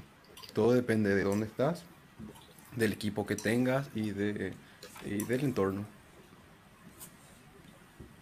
Sí, exactamente. Justo a eso iba, ya que eh, al elegir la escena que queremos fotografiar, justamente como dijo Ron, el primer paso es encontrar un sitio fijo para dejar el, el, el celular. Y es muy importante si queremos hacer fotografías de larga exposición. Y durante la foto, si se mueve, va a salir muy mal. Y de hecho, no tenemos que, por ejemplo, eh, tomar la fotografía sin haber configurado, por ejemplo, un temporizador. Lo suficiente que nos dé el tiempo para colocar el teléfono en la posición. Y con tres segundos suele ser suficiente si ya tenés algo planeado. Ya que si hacemos la foto directamente, con el movimiento para empezar a hacer la foto ya saldrá movida. Y entonces ya se va a quedar ya en un poco borroso esa imagen. Entonces, lo ideal sería, bueno, tenés ahí tu trípode y configuras ya el temporizador. Tocas para sacar la fotografía y va ese tiempo que va a contar de 3 segundos, vos te alejas ahí para no tocar más nada y se quede bien quietito el celular. Y por ejemplo, si metemos en el ejemplo, en el ejemplo del, del vehículo, ya que va a ser, este, esta tiene que ser una, una foto de larga exposición, hay que configurar la ISO baja. Al hacer exposiciones largas, el sensor va acumulando toda la luz durante el transcurso de la foto. Y si encima ponemos, por ejemplo, una ISO muy alta, va a salir todo sobre el iluminado. Y, es todo ya probar. Prueba, puedes probar distintos tipos, en tiempo de exposición, distintas ISOs, en distintas escenas. Cualquier cosa en movimiento es susceptible de quedar súper bien, ya sea un río, cascada, el tráfico, ya sea rodado o aéreo, ¿verdad?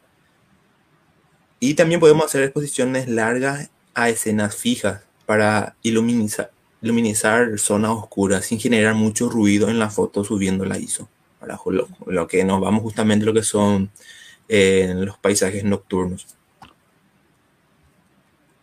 Bueno, ahora vamos a hablar más bien. Algo que voy a aclarar es, eh, yo recuerdo cuando aprendí esto que bueno, los celulares esto, que mencioné, las cámaras Pro son porque las cámaras Pro son las que te permiten jugar con estos ajustes de ISO, exposición de blanco y demás. Normalmente el, software nativo que traen nuestros celulares traen un, o una inteligencia artificial o un algoritmo que se encarga ya de hacer el enfoque, el ajuste de blanco y demás. Y vos no querés eso. vos querés tener el control de, todos los parámetros para que vos puedas saber qué está haciendo mal, qué hay que bajar y, jugar con el ¿verdad? Algo que les cuento ya de antemano, depende, me, imagino que esto dependería de qué celulares, ¿verdad? Pero con todos los celulares que yo jugué para hacer fotos de larga exposición, drena la batería del celular. O sea, tipo, Sí. no vas a poder hacer todas las que quieras durante toda una noche, vas a tener que llevar baterías de repuesto porque eh, yo recuerdo que lo máximo que mi celular me permitía eran 4 segundos y yo usaba para sacar fotos de, de, de- o de constelaciones o del cielo, ¿verdad? Y podía quitar, no sé, 10 fotos entre que te equivocas y volvés a probar y de repente ya después ya te, no te permite porque tu, la, la batería de tu teléfono ya está por el suelo. O sea que si van a salir a probar, tengan en cuenta que la batería del celular es un factor que, que va a jugar. Sí, justamente porque ahí ya, ya también luego comes mucho tiempo en estar jugando con las configuraciones para encontrar el ideal. Ahí ya también, aparte de estar fotografiando, toma también ese tiempo ya del consumo de la batería. Y además también está que los celulares pues no, no son hechos específicamente para este tipo de fotografías. Entonces uno le está exprimiendo ahí a tu cámara y, y yo tuve, por ejemplo, experiencias ya al hacer este tipo de fotografías que incluso el- la cámara de mi celular se comenzaba a calentar ya uno tocaba ahí y sentía re caliente y no era la batería, sino era la cámara en sí que se estaba calentando ya. Y justamente ese calentamiento puede generar ya ruido. Y ahí tus fotografías van a comenzar a salir eh, ya un poco mal. Pero ahora entrando más bien ya en el cielo.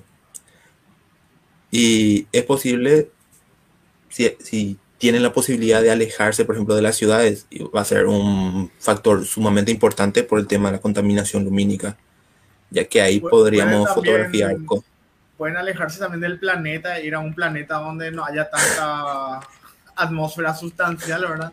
Y ahí van a tener mejor resolución del, del cielo.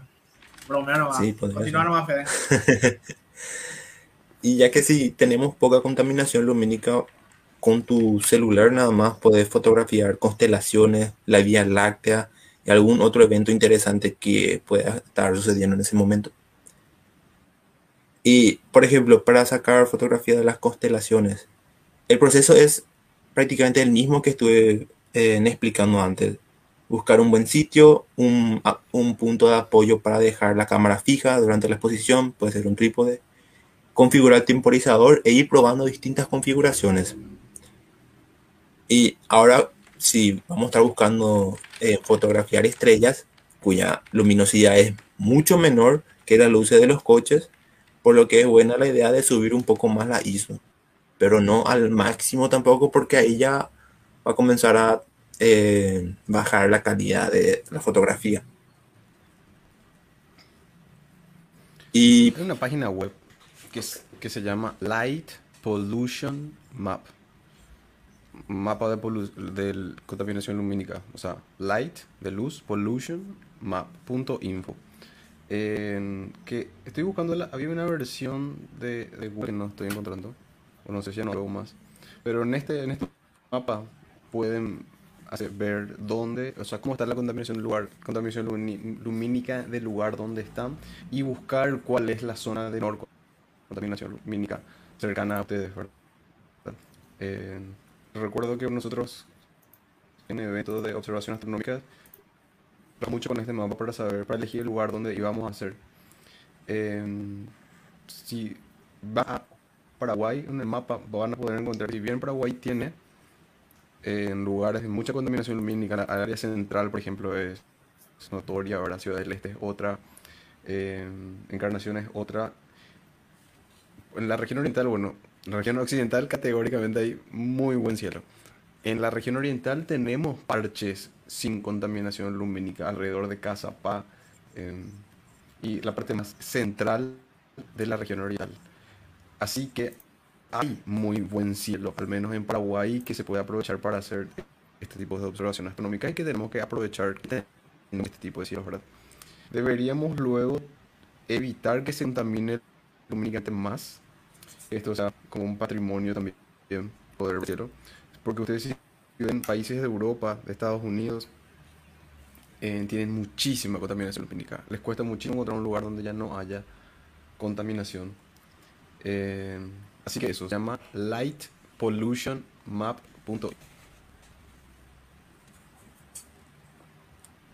Sí, y también si es que ya llegaron a probar, por ejemplo, en tomar estas fotografías y como que parece que en el horizonte eh, se asemeja mucho en las fotografías como es un amanecer o un atardecer, ¿verdad?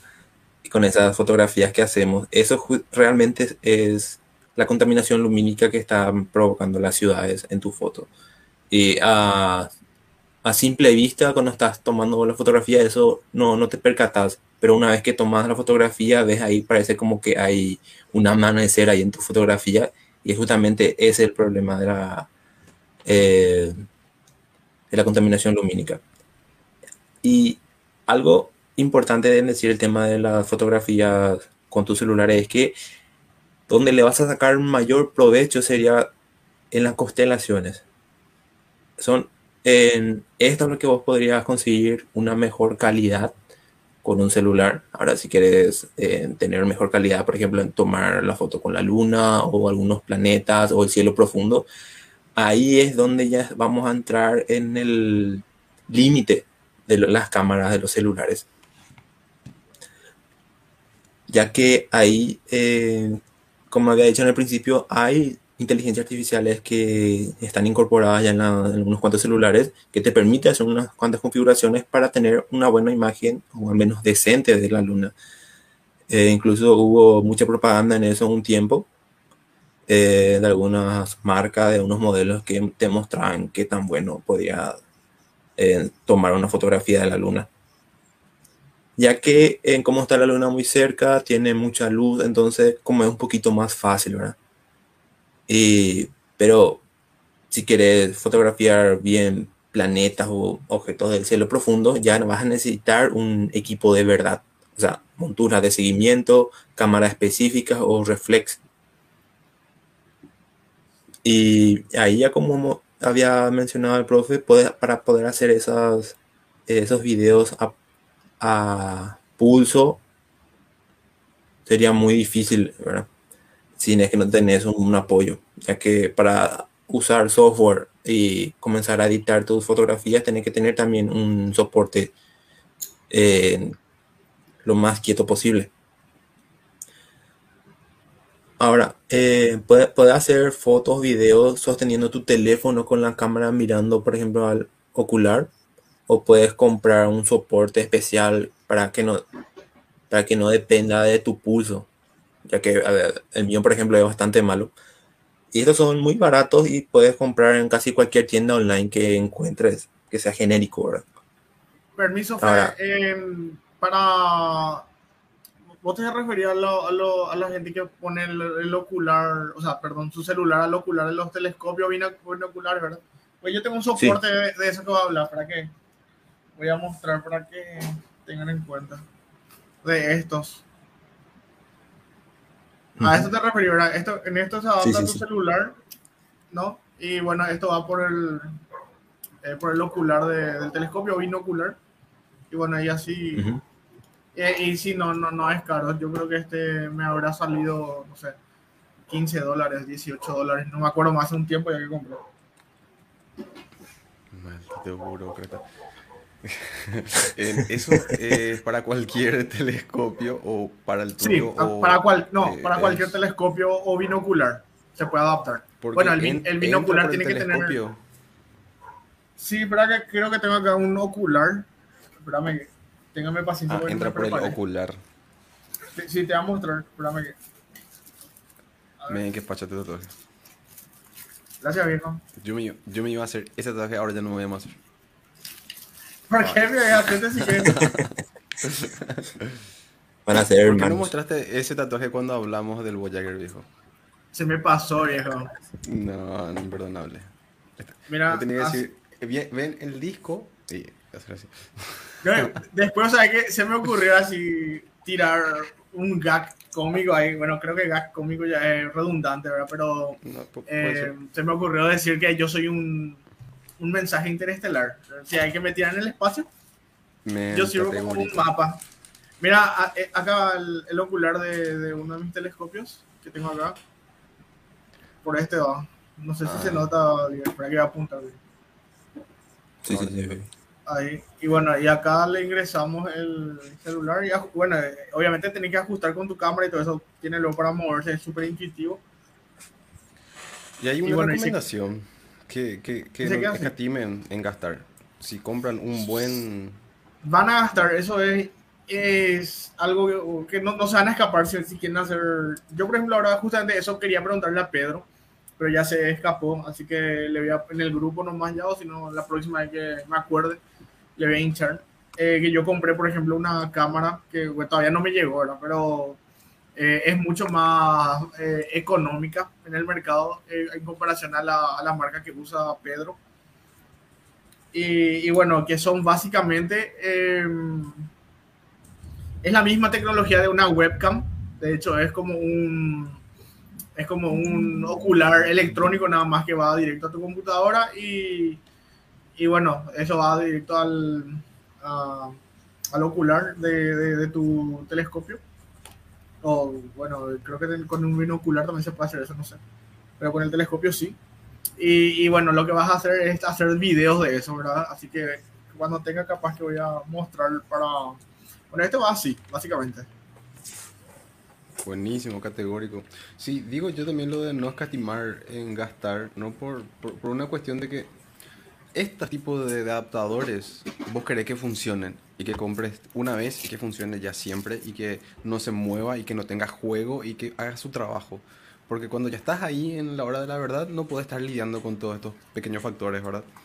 Eh, entonces si vos buscas el más barato, si te va a romper, va a bailar, no va a ajustar como tiene que ajustar y vas a tener que buscarle soluciones otra vez eh, caseras, por así decir, y es bastante molesto. Entonces si te compras uno que cueste 15, 20 dólares y que sujete bien, agarre bien, eh, no se vaya a romper con facilidad, sea un buen plástico, eh, hace que dé gusto trabajar con estas cosas, porque si no parece que siempre tenés todo en contra y es más o menos la tendencia, ¿verdad?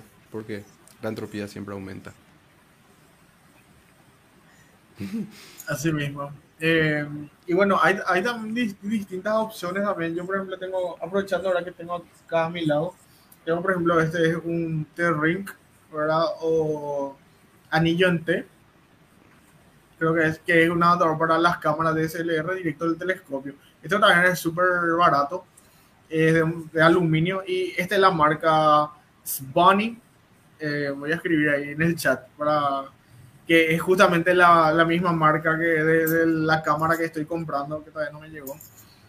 Y que eh, está en el mercado, al menos yo estoy viendo en cuando digo mercado me refiero a internet, eh, estoy viendo que, que se está comprando. Yo no sé qué tan bueno, no es de la misma calidad de la marca esta que estaba promocionando Pedro ahí que le pagan a él para, para promocionar.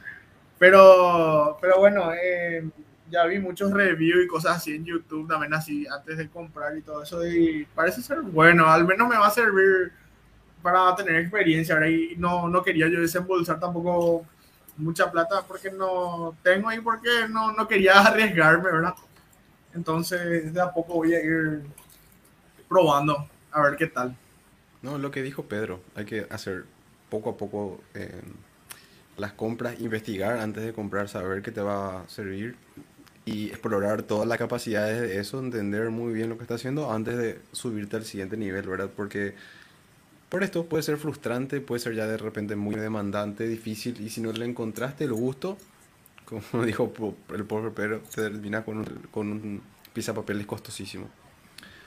Eh, Fede, puedes continuar si tenés algo, si tenés más cosas que decir, pero también tenemos una pregunta para después, así que gracias. No, y en parte para seguir con los temas, con los temas de fotografía del cielo nocturno es básicamente eso. Eh, no es cosa de otro mundo, no es algo tan difícil que tengas que tener demasiados conocimientos.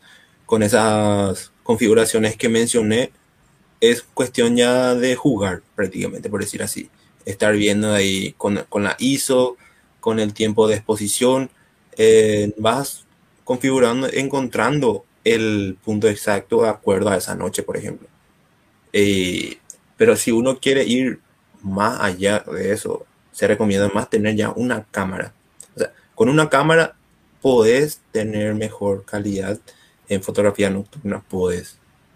Y, eh, por ejemplo, si estás buscando una cámara para astrofotografía, pero no, no tenés muy claro cuál va a ser, puedes seguir en, en tres factores principales. Hay más, pero los tres principales son el tipo de astrofotografía que querés hacer, ya sea un paisaje nocturno, tomar fotografías de la Vía Láctea, planetas o objetos del cielo profundo. Eso es uno. Luego la, lo que está es la polivalencia de la cámara. ¿Vas a usar exclusivamente para astrofotografía o también querés usar para tus viajes y qué sé yo, para la boda de tu prima o lo que sea? Porque a veces te compras una cámara muy buena para la astrofotografía, pero luego tenés un evento y querés llevar esa cámara y ves que medio que no es lo mismo. Pero hay cámaras que te dan eh, muy buena calidad para, muchas, para ambas cosas. Y el último lo que es justamente tu presupuesto. Y dependiendo ahí de tus intereses y el uso que quieras darle de estos tres tips que mencioné, hay también tres cámaras que son los más recomendados para esto. Son eh, las cámaras reflex. Es, es la opción más popular que hay. Te permiten hacer muchos ajustes al tirar las fotos y también podrás usar para otros fines, ¿verdad? Luego están las cámaras sin espejo, que de a poco está teniendo mucho más seguidores y este ofrece una calidad muy similar a la reflex, pero son más ligeras, más compactas y fácil de manejar y en parte te ayuda más lo que son justamente tener el soporte para, eh, por, decir así, para, acoplar a tu telescopio, a tu em, lente, ¿verdad? Y por último, hay cámara exclusiva para astrofotografías, también se le llama como CMOS, estas son específicas para las fotografías astronómicas. Y estas se acoplan fácilmente a un telescopio y te permiten fotografiar planetas u objetos del cielo profundo también. Así que voy a estar ahí eh, facilitando una página web donde habla de esto, incluso eh, te muestra las mejores recomendaciones para comenzar con una cámara, ya sea eh, algo amateur, algo más o menos ya con un poco de conocimiento, algo profesional, en, en, este, en esta página que se llama El Gran Observatorio.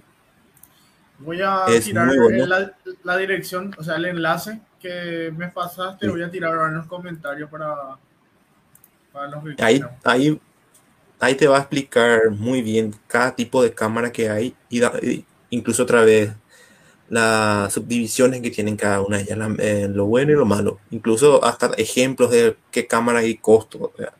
es prácticamente una información completa si uno quiere irse un poquito más allá ya de la, en, la, en el área de la fotografía astronómica.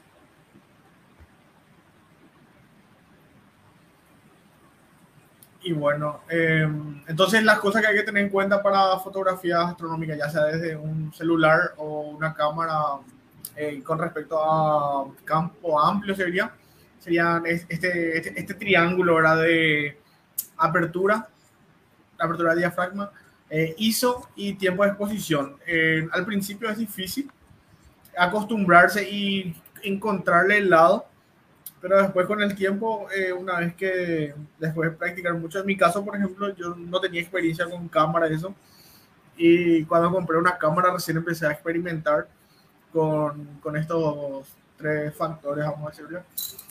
Y, bueno, solo hacer eh, fotografías de larga exposición, eh, uso también el intervalómetro, cosa que hice para las perseguidas, pero desafortunadamente desde donde yo estoy es imposible captar eh, buenos cielos, tengo que irme en un lugar, como ya mencionamos hace rato, alejado del núcleo urbano.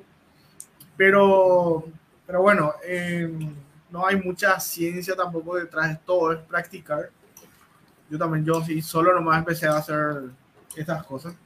Voy a ver si un día cuando tenga tiempo y pueda ir a viajar por ahí, voy a, voy a tratar de hacer buenas fotos para compartir.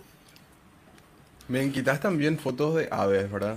¿Qué tanta diferencia hay entre quitar fotos de, de, de, astrofotografías y fotos de aves? Que, ¿Cuáles son Y la, los cambios la diferencia, sí, la, diferen- la principal diferencia es que eh, no necesitas demasiado tiempo de exposición porque eh, como, ya, como de día generalmente quitas esa foto, ya tenés ya ventaja de que hay mucha luz. Eh, otro eh, podría ser que tampoco necesitas mucho ISO, eh, precisamente porque tenés mucha luz. Y, y bueno, lo que sí es la velocidad de obturación es lo que hay que tener más en cuenta. Eh, porque el- cuando haces observación de aves o bueno, fauna en general, eh, la mayoría de las veces estos animales no, se, no posan para vos, están en constante movimiento. Yo suelo quitar, suelo hacer, ahora realmente no estoy haciendo porque no estoy teniendo tiempo para salir a ningún lado. Eh, pero cuando hago, eh, tomo muchísimas fotos y solamente una es la que sale más o menos bien. Como dije, eh, tenés que tener pulso, tenés que tener paciencia, tiempo. Y, y bueno, pero da gusto. Es una buena forma de practicar también.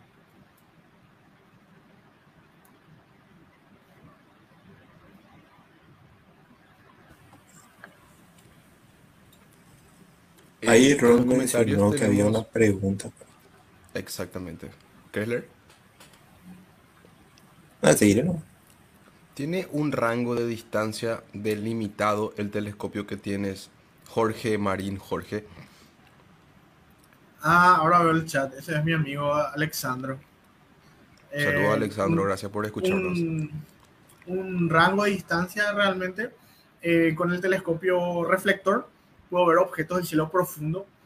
Eh, cosas que, por ejemplo, el profe Pedro suele quitar, eh, suele compartir sus imágenes. Obviamente en el telescopio no se va a ver cómo se ven esas imágenes procesadas, pero sí puedes ver objetos del cielo profundo.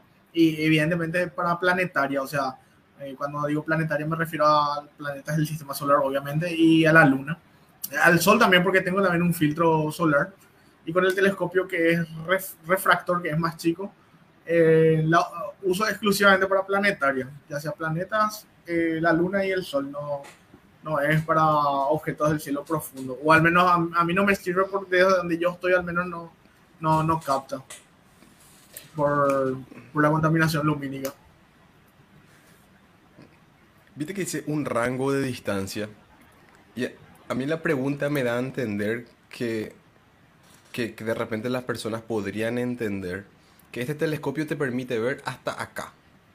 Hasta este lugar. Si querés ver más allá, tu telescopio tiene que ser más grande. Y la verdad, bueno, podría decirse que es así. Pero tu telescopio puede ver todo. Lo que pasa es que necesitamos luz para que nosotros poder detectar. Y lo que está muy lejos emite poca luz. Entonces necesitamos detectar por mucho tiempo para capturar la mayor cantidad de luz posible. Entonces, de repente inclusive un telescopio que podríamos decir no puede, no tiene mucho rango de distancia, con mucha exposición va a poder, va a empezar a capturar cosas que están muy muy lejos, ¿verdad? Solamente que la exposición, que es dejar la- la- el obturador abierto, implica muchas cosas. Como dijimos hace rato, implica lu- luego de por sí que tenés que tener un trípode. Y no sé, no recuerdo, esta, esta pregunta ya me respondieron en el podcast, no recuerdo si era algo de 10 segundos. A ver, no, creo que voy a dar una información errónea. Jorge, ¿sabes vos cuánto tiempo podés hacer la exposición para que ya empiece a ver las estrellas corridas o para que la rotación de la Tierra ya empiece a tener efecto? Sí, Son de, Un par de segundos o 10 creo que segundos. de, de 20 a 30 segundos de exposición ya, ya empezás a conseguir ese, ese tipo de, de fotografía. De efectos. ujú. Que es lo que menciono. Si dejas, si dejas abierto el obturador de tu cámara y con las cámaras más profesionales se puede dejar por mucho más tiempo que 4 segundos, que es lo que mi celular llegó a dejar, pero creo que ya existen los Huawei, los de, de última generación, creo que te dan ya hasta 32 segundos de obturación. Bueno, para esa foto vas a necesitar un trípode y encima un motor ecuatorial, que lo que hace es compensa el giro de la Tierra. Entonces, mientras la Tierra se mueve hacia una dirección, él está moviendo la cámara hacia la dirección contraria para que siempre veamos con, la, con el mismo ángulo o a la misma dirección lo que estamos quitando foto, ¿verdad? Que ya ahí ya se vuelve más complicado, eh, ya implica un montón de cosas. Si tenés un motor, ya tenés que saber del torque del motor, qué tan pesado tu telescopio. unos cuantos factores más, ¿verdad? Pero se soluciona entonces con un telescopio de mayor diámetro. Pero ese telescopio de menor diámetro podría igual ver esas cosas lejanas, sí. Necesitas más exposición, no más. Entonces es Así un Mientras más luz capte, mejor. 20 Hay- segundos con una lente de 50 milímetros para que no se note tanto el trazo de las estrellas. Hay una, nos hay una técnica que usan los fotógrafos profesionales, ¿verdad? Yo copié nomás eso porque yo no soy profesional, que es la regla de los 500, ¿verdad? Que le dicen ellos. Que si no querés que se note ese trazo de, de las estrellas, eso, haces un el milímetro, o sea, eh, en cuanto te da tu lente milímetros, por ejemplo, qué sé yo, uno de 18 mil lente, por ejemplo, o sea, lente de una de mis cámaras, su mínimo es 18. Y, y bueno, entonces dividí 500 dividido 18, que te dan más o menos 20 y algo, creo que era 27 o 20, no me acuerdo más cuánto. Bueno, y ese es el tiempo de exposición ideal que puedes ponerle para que no se noten esos trazos. A eso es lo que se 500 refiere dividido 28, dijiste. dividido 18. Ah, ok. Da 27,777. Ese es el tiempo de exposición, si no querés que se note el trazo de, de las estrellas. Ah, mira. Ese es un truquito que yo aprendí de, de- de un, de un tipo, no es mi amigo ni nada, pero escuché que le estaba dando consejo a un tipo cuando yo me fui a, a un lugar X a quitar fotos.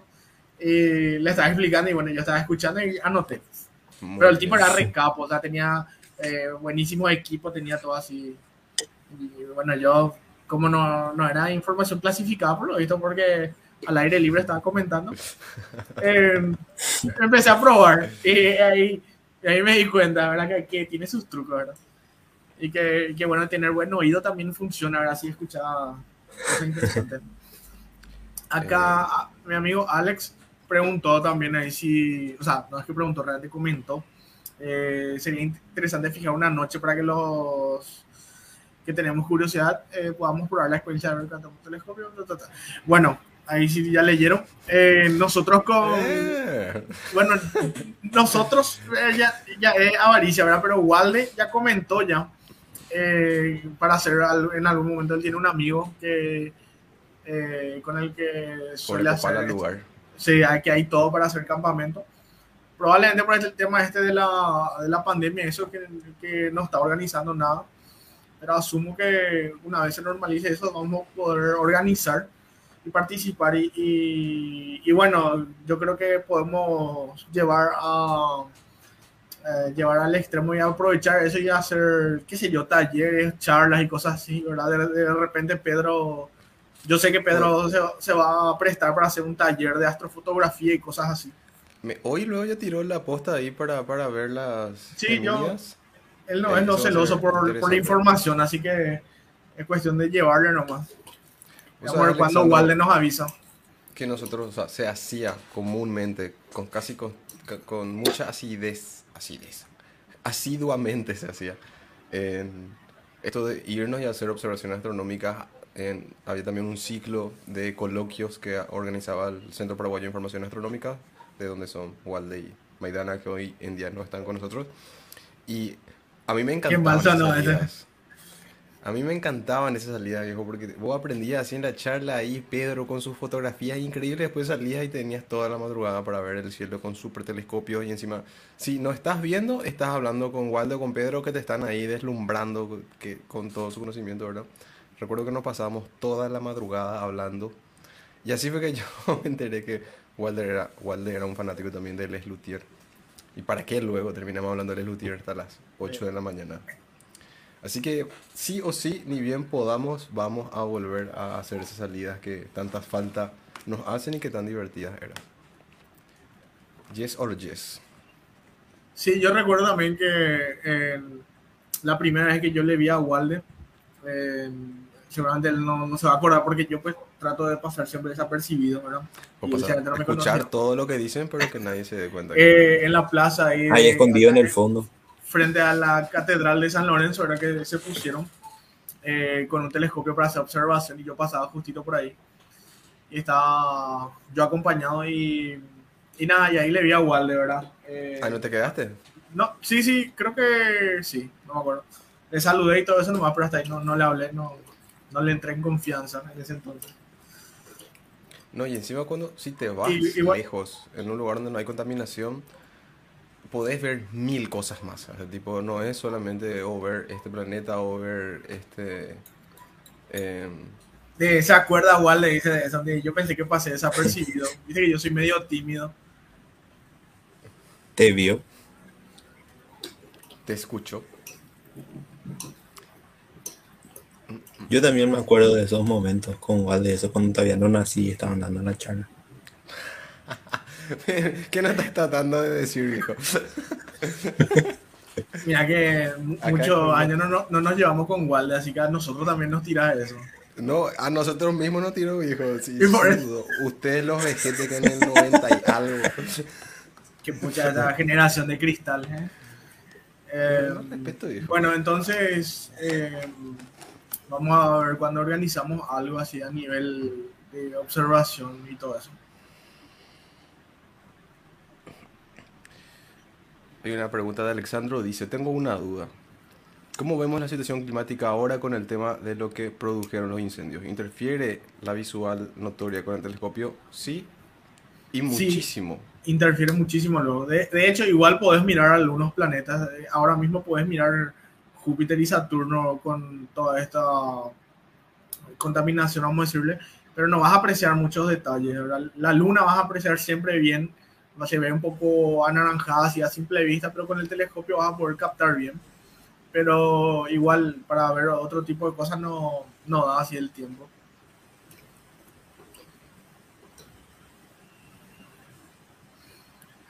Acá Pablo hizo un comentario, o sea, una pregunta que, ¿qué opinamos sobre Starlink? Yo te comento, Pablo, antes que nada que acá entre nosotros hay una persona que, que es financiada por Elon. Así que no podemos hablar mal de eso, pero te voy a dar mi opinión yo, ¿verdad? Eh, no te enojes, Fede. Eh, realmente la idea del Starlink en principio no está tan mal, ¿verdad?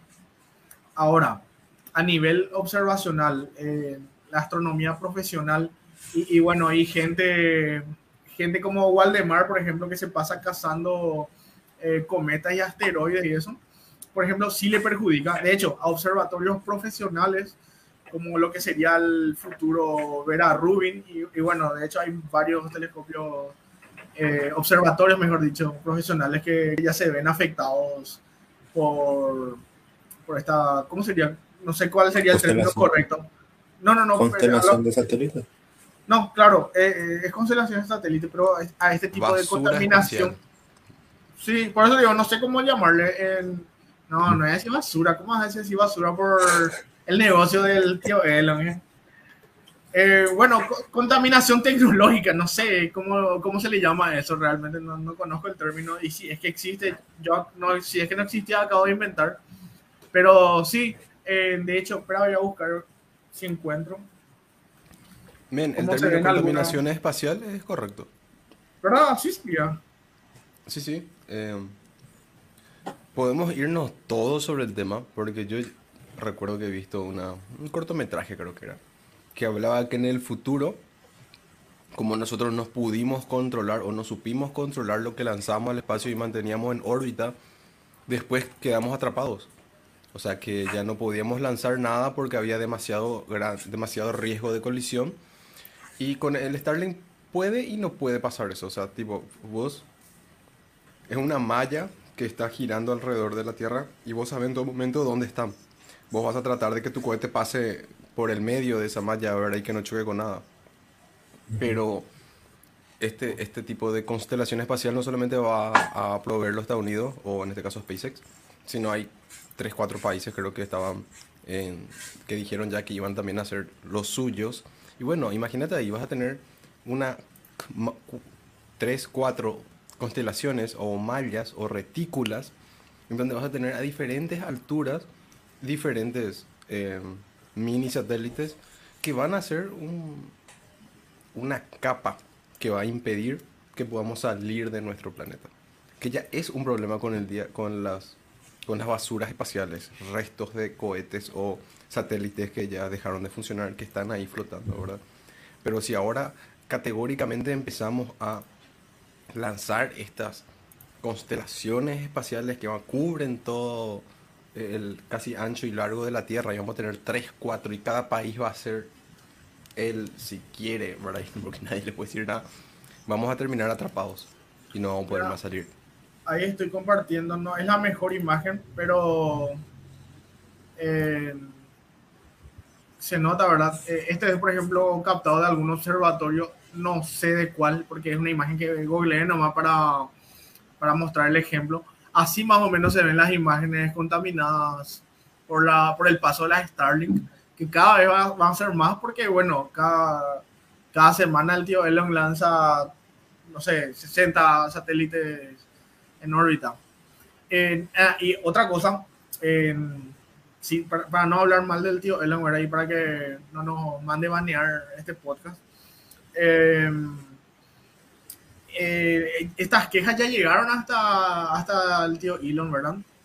Eh, y él había, no sé si prometido a nivel verbal nomás, o, o bueno, se comprometió, ¿verdad? A, a hacer que los satélites, estos Starlinks, eh, tengan menor reflectividad, ¿verdad?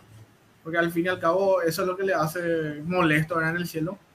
Él se había comprometido, pero esto estoy- hablando del año pasado antepasado, ya si no me equivoco, y nunca cumplió. Eh, de hecho, incluso presentó, recuerdo, modelos de satélites que, que eran muy oscuros, ¿verdad? Para, para, eh, resumir, ¿verdad? Eh, que no reflejaban mucho la luz y que iban a pasar más desapercibidos en el cielo nocturno, pero nunca pasó. Y se nota que no tiene ningún compromiso a, Eso yo me entero ahora. Nunca lanzaron esos satélites, esos Starlink No. más negros. No. no, no, no, no llegó a pasar, pero él, se- él se había comprometido. O sea, tipo, mostró el prototipo para que la prensa internacional se calme y siguió lanzando los que no tenían. Y porque hicieron un montón de lanzamientos en los últimos dos años. Sí, por eso te digo, en- estoy tratando de acordarme cuál era el observatorio que se había, no sé si, si quejado, a- a- a- habrá hecho alguna nota o algo así, pero bueno, llegó hasta el tío Elon esto, esta, esta incomodidad, ¿verdad?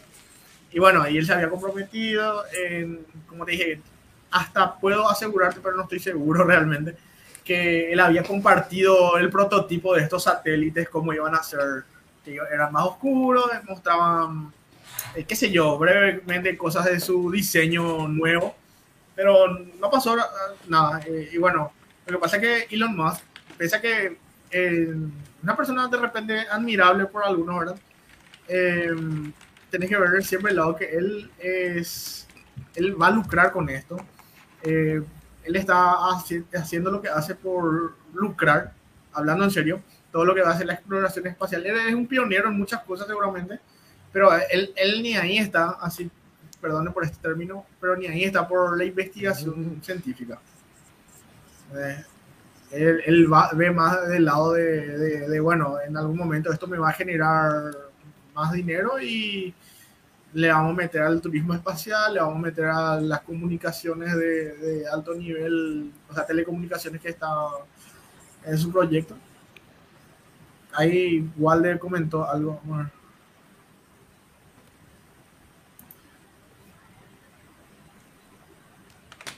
Tampoco iba a ayudar demasiado la versión oscura para cualquier tel- telescopio de alrededor de 80 centímetros a un metro, ya sería una molestia, en algunos casos hasta con telescopios menores. Sí, bueno, o sea, igual, Eh, por lo visto que...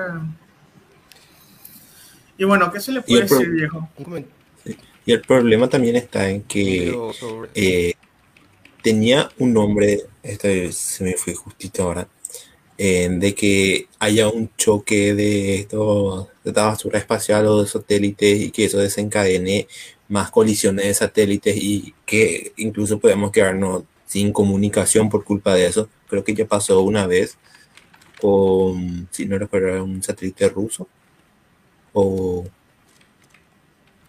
Bueno, no recuerdo no, para no Sí, mentir, sí. pero Uno Sí, chino, creo. eh, ya había pasado. Ya ocurrió ya eso también, varias veces luego realmente. incluso la Estación Espacial Internacional tuvo ya también que hacer unos cambios. Corrección de, órbita. Sí, corrección de órbita justamente para evitar estas colisiones.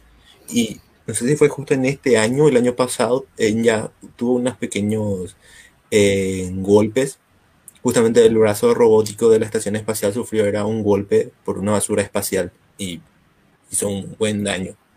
Y es, se tienen que imaginar nomás, eh, la estación espacial viaja a una velocidad alrededor de 27.000 eh, kilómetros por hora, si no me equivoco. Y prácticamente las cosas van a chocar a la velocidad de una bala. Imagínense una, una tormenta de, de escombros a esa velocidad. Totalmente. Y bueno, ese es el peligro. Yo creo, estoy casi seguro que en este podcast ya hablamos sobre eso. O en algún lugar yo hablé ya sobre eso.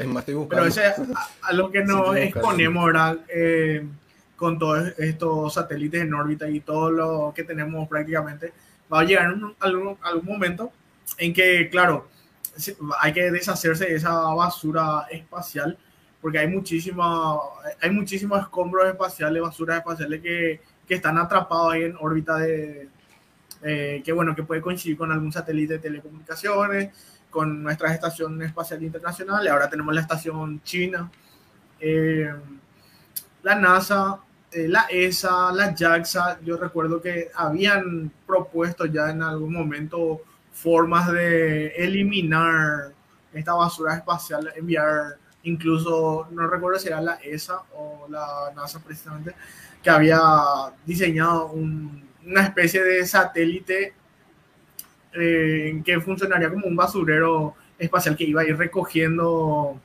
eh, los escombros, esto, esta basura espacial. Eh, no sé, no sé si eso quedó en los papeles nomás y nunca se aprobó el proyecto de eso, pero hasta ahora no tenemos todo eso. Pero bueno, imagino que con el pasar del tiempo, en menos de una década, vamos a tener que replantear ya esta idea y, bueno, ver cómo solucionamos este tema del, de la basura espacial. Que exista una regulación también para el tema de los lanzamientos de los satélites, porque ahora se lanzan por semana prácticamente satélites, todo el tiempo. Y no, no es solo Starlink la única constelación satelital que eh, está eh, se está construyendo, por decir así. Hay varias empresas también privadas de otros países, aparte de Estados Unidos, que están entrando en, este, en esta área también.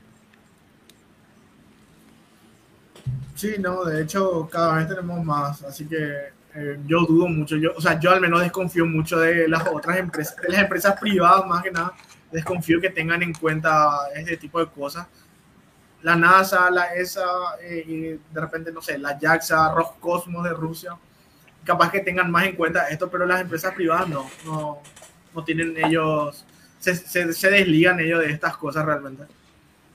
¿Conocen ustedes el material Vanta Black? Vanta Black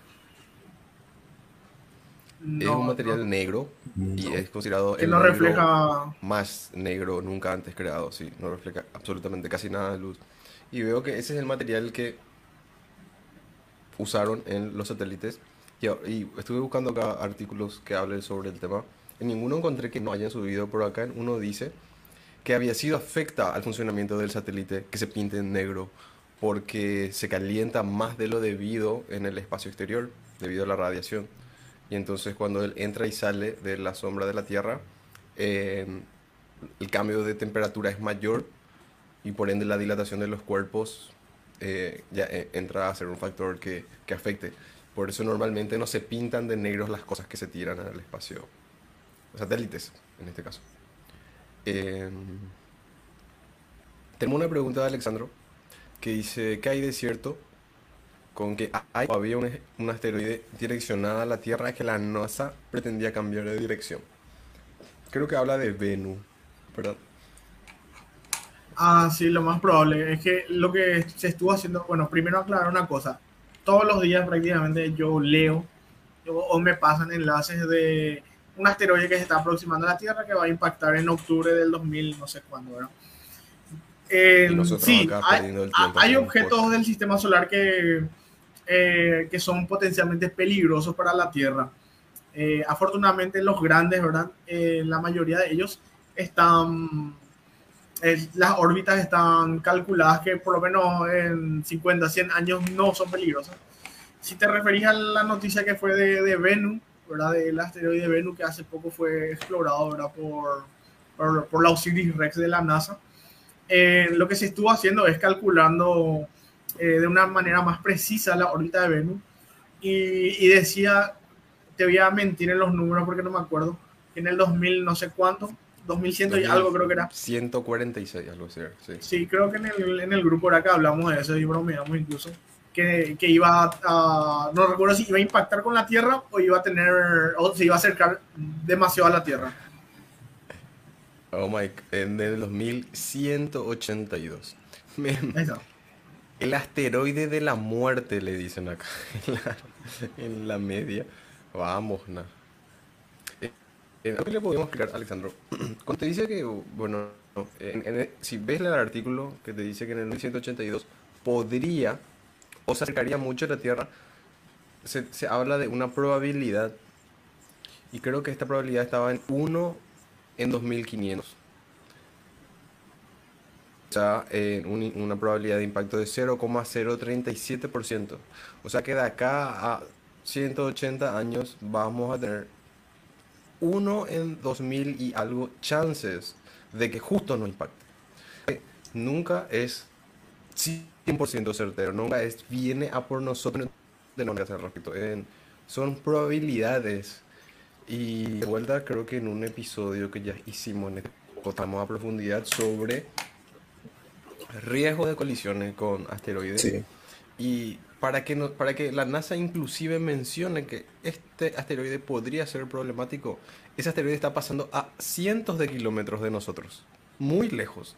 Y ellos ya están estudiando por si en todos estos años haya una variación en su trayecto y se acerque o se aleje para saber qué está pasando, ¿verdad? Pero en ninguno de todos estos que estamos... Eh, asteroides que, las agencias espaciales están estudiando o están monitoreando, hay una certeza del 100% de que va a venir a, chocar con nosotros. No es así. Pero como la gente en su mayoría no sabe esto, la media, la prensa aprovecha y dice, ah, mira, la NASA dice que un asteroide va a chocar contra nosotros. Y la verdad que es la, la, la información, la noticia. Nada, y eso. No, claro. Eh, eh, yo siempre digo, cuando, cuando ven algo así, está bien alarmarse. Porque, eh, claro, fue en algún momento, métele, hijo, tranquilo. Estamos en época de COVID, le así que no te preocupes. Em, se me fue lo que iba a decir. Ah, que siempre tenés que verificar, la, yo al menos lo que suelo hacer cuando alguien me dice algo, un referente que la NASA dice, por las dudas nomás entro y veo en la web de la NASA sus últimas noticias, ¿verdad? Porque hay muchísima prensa sensacionalista.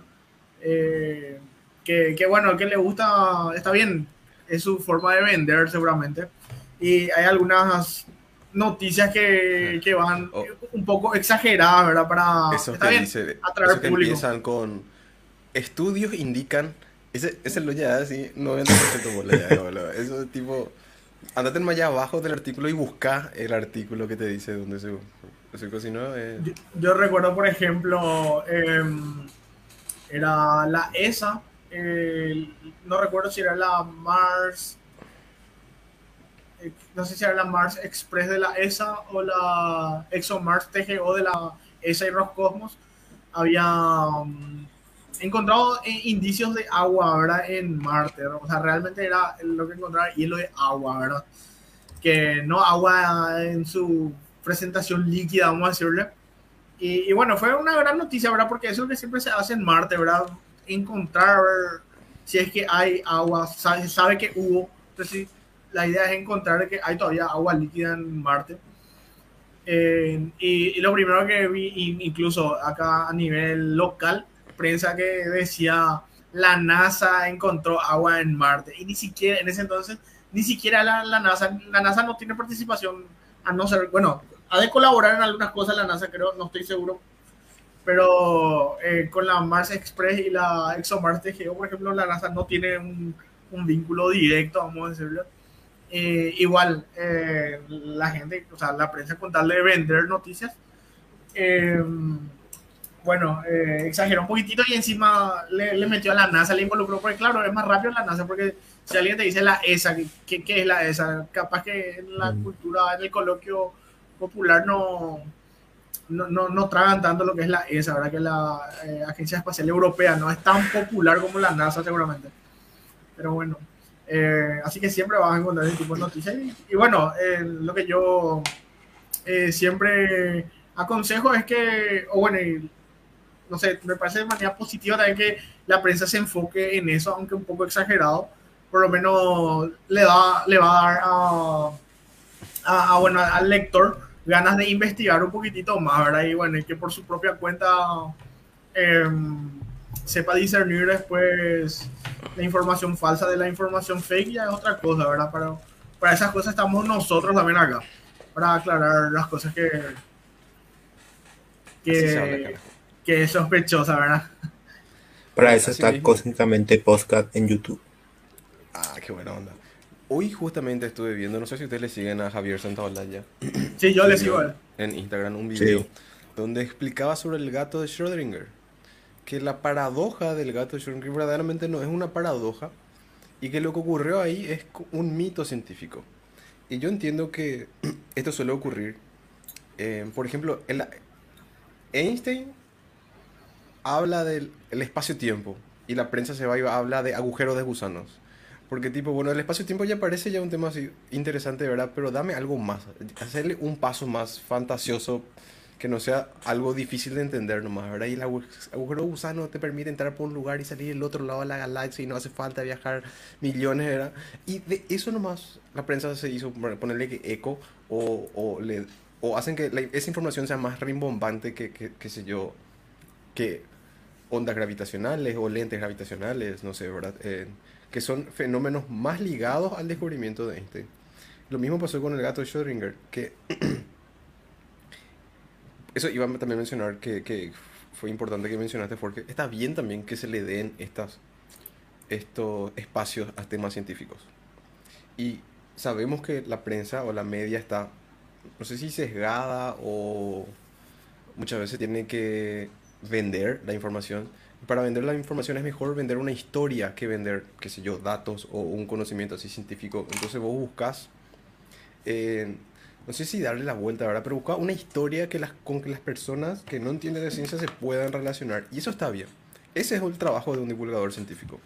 Absorber conocimiento, masticar, entender y poder expresarlo, inclusive utilizando analogías. Recuerdo que en una charla que, que hice sobre divulgación hablaba de que inclusive usar analogía está bien porque vos no querés que el, el, el, lector o la audiencia en este caso tenga un entendimiento acabado de lo que ocurre. Pero por lo menos que sus, eh, las nociones fundamentales o básicas tiendan a algo que es medianamente certero para que la gente no le venda cualquier cosa, ¿verdad? Que es lo que después te hacen con el tema de, la, de difundir información falsa, ¿verdad?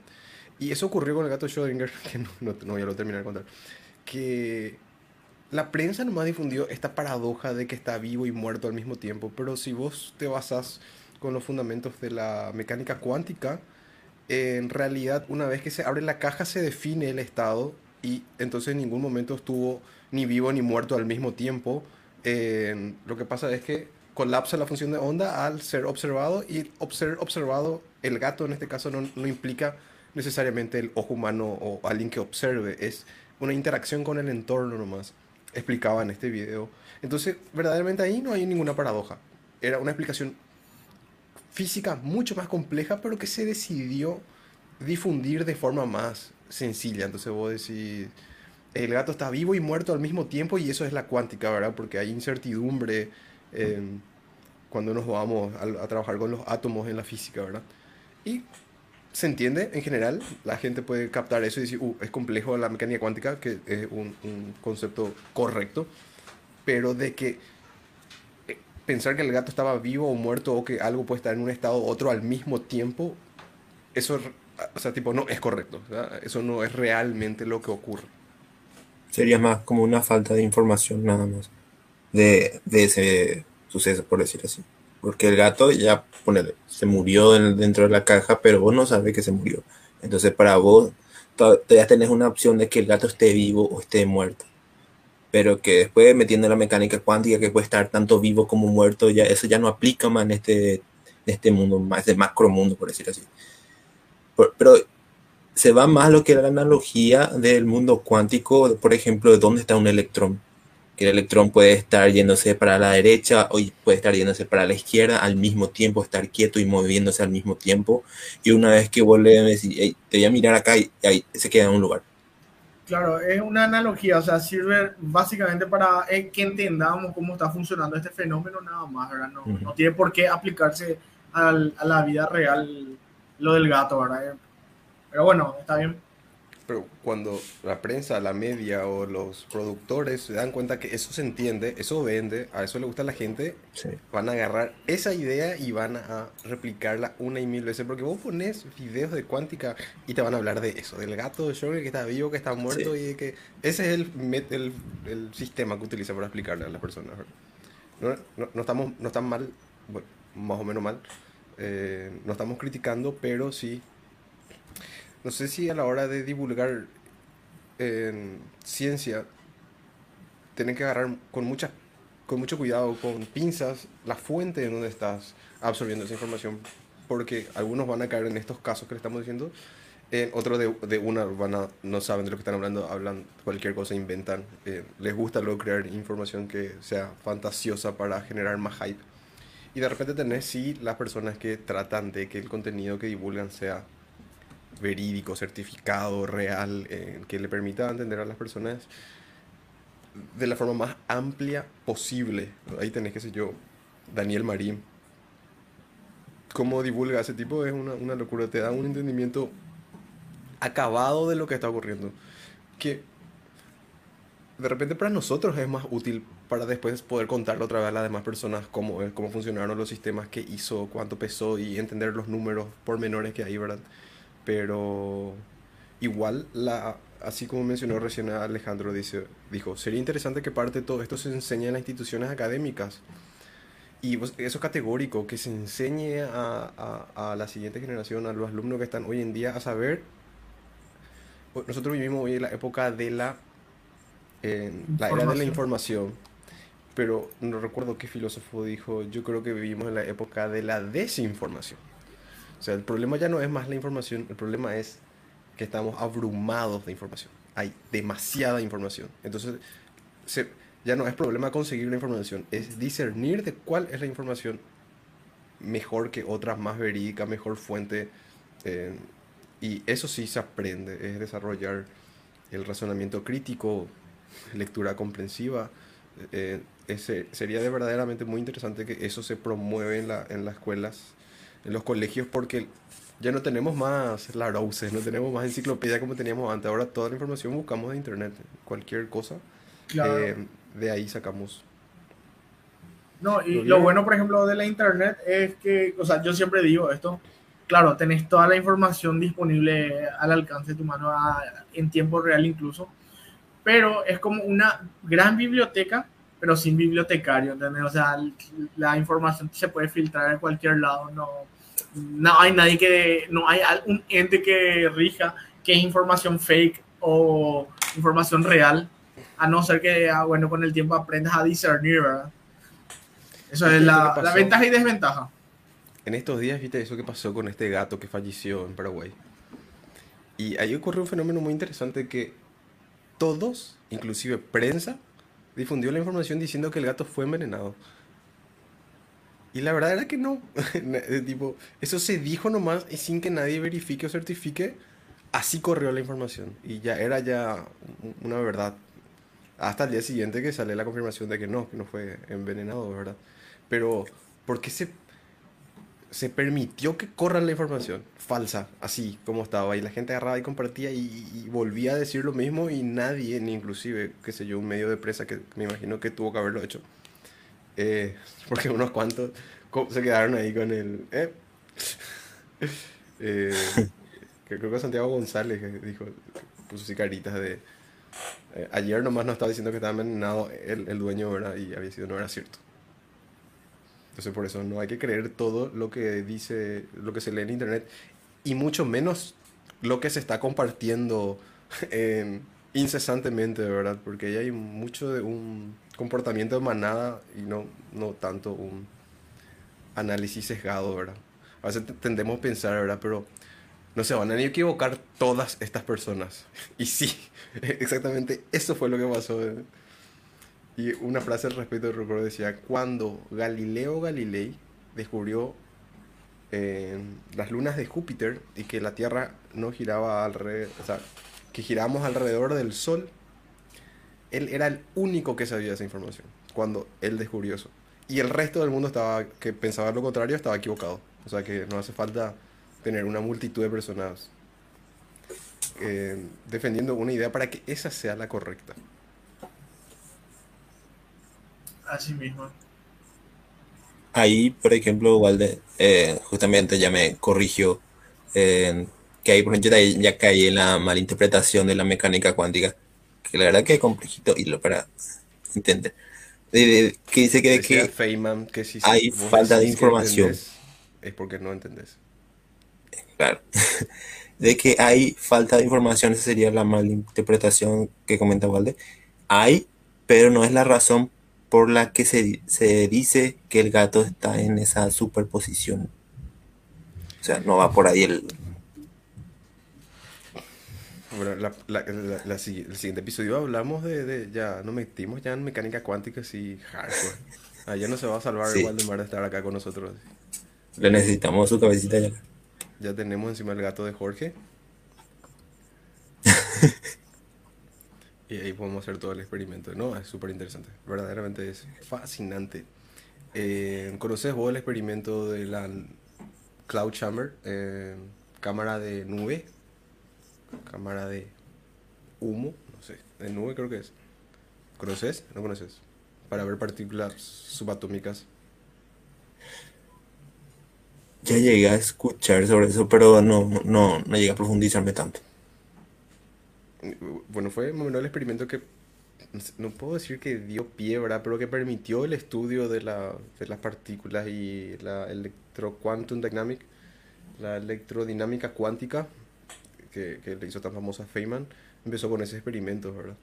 Y bueno, ahí, ahí fue que, que empezamos a entender que existían materia, antimateria, eh, partículas de una carga y de su carga opuesta. Y todo mediante un experimento que es súper interesante. De eso podemos hablar en un fu- futuro episodio y con todas estas pequeñas em, ramas, diversificaciones que, ya tenemos hoy en día, porque creo que algo que todavía no hablamos en este, nuestro, en este podcast es sobre la supremacía cuántica, por ejemplo, que me parece un tema muy interesante para hablar de las supercomputadoras. Em, Sí. Yo tenía, respecto a co- supercomputadoras, yo había compartido una noticia que leí esta semana que hablaba sobre utilizar una supercomputadora en Australia para eh, calcular, creo que más de 60 mil millones de cifras de pi. Mm.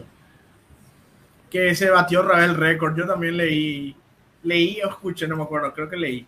Eh, porque Es muy simpático porque no sirve de nada. pasar.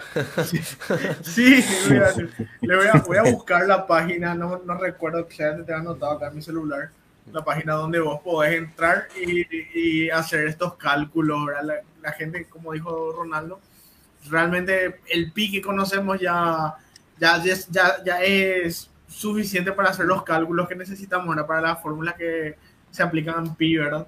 Sin embargo, hay todavía un, eh, una idea, no, no, no una idea, tipo una competencia de quién encuentra más dígitos a, pi, ¿verdad? De hecho, hay otros números, eh, por decirlo de alguna manera, especiales, ¿verdad? Así como pi, que también tienen muchos, eh, muchos decimales, pero parece que no es tan popular nomás como, como pi, por eso la gente eh, compite luego para encontrar pi. Voy a buscar la, la página esta, donde pueden, ustedes mismos pueden entrar y buscar no, nuevos vi. decimales. Yo había publicado justamente eso en la página de la científica de esa investigación, que fue unos suizos que habían declarado un nuevo récord para la cifra de pi, que habían calculado una constante la constante matemática pi a un nuevo nivel de exactitud récord mundial, alcanzando 62,8 billones de cifras utilizando una supercomputadora. El cálculo tomó 108 días y 9 horas usando una supercomputadora. Y sus esfuerzos fueron casi dos veces más rápidos que el récord que estableció Google usando su nube en 2019 y 3,5 veces más rápido que el récord mundial anterior en 2020, según el Centro de Análisis de Datos, Visualización y Simulación de la universidad donde estuvieron haciendo. Creo que ese, este estudio se lleva más para justamente hablar de su computadora, o sea, la potencia que tenía su computadora para hacer ese cálculo, que más que la cifra de pi. Porque como que medio que nos sirve mucho tener todas esas cifras. Estoy leyendo que la NAM utiliza 15 decimales de pi y ya son suficientes. Y los estudios que se hacen, en cuánto varía si usas un decimal después, es casi ínfimo. Eh, y haciendo tipo ya análisis del universo observable, y eso es demasiado poco eh, la variación que hay. Al parecer, a ver, eh, esto creo que Waldemar me lo está diciendo a mí, ¿verdad? Ha de estar, estar así, no, no, desde su, desde su puesto de trabajo. A ver, Kepler décadas antes no solo sabía que la Tierra y los planetas giraban alrededor del Sol, sino que ya conocía el modelo de canicas del movimiento mientras Galileo seguía apoyando el modelo copernicano con órbitas circulares. También Galileo estaba enterado del trabajo de Kepler porque él mismo le había enviado copias de su trabajo, pero ocultó esa información para no ponerse en evidencia que el modelo que él defendía estaba equivocado. Todos tenemos nuestros trapitos sucios. Ah, mira. No, Kepler es también un tipazo. ¿eh? Eh, por ejemplo, hay rumores, ¿verdad? Evidentemente yo no tengo forma de probar ni de sustentar lo que yo estoy a punto de decir. Eh, ¿verdad? Pero que hay rumores, fuertes rumores de que... Y no tenemos tampoco forma porque ya ambas personas ya involucradas ya están muertas y los testigos seguramente ya están muertos. Eh, no es que seguramente ya están porque hace muchísimo tiempo. Pero hay eh, hubo un rumor... Y de los muertos se puede hablar mal porque qué problema hay. Porque no se pueden defender, claro. Em, decían que, que, Kepler, ¿no? Que Johannes Kepler estaba involucrado con la muerte de Tycho Brahe, ¿verdad? vamos a decirle que eh, él fue de alguna forma, de alguna forma fue el sucesor de Tycho Brahe. Él trabajó para Tycho Brahe eh, en, su observatorio.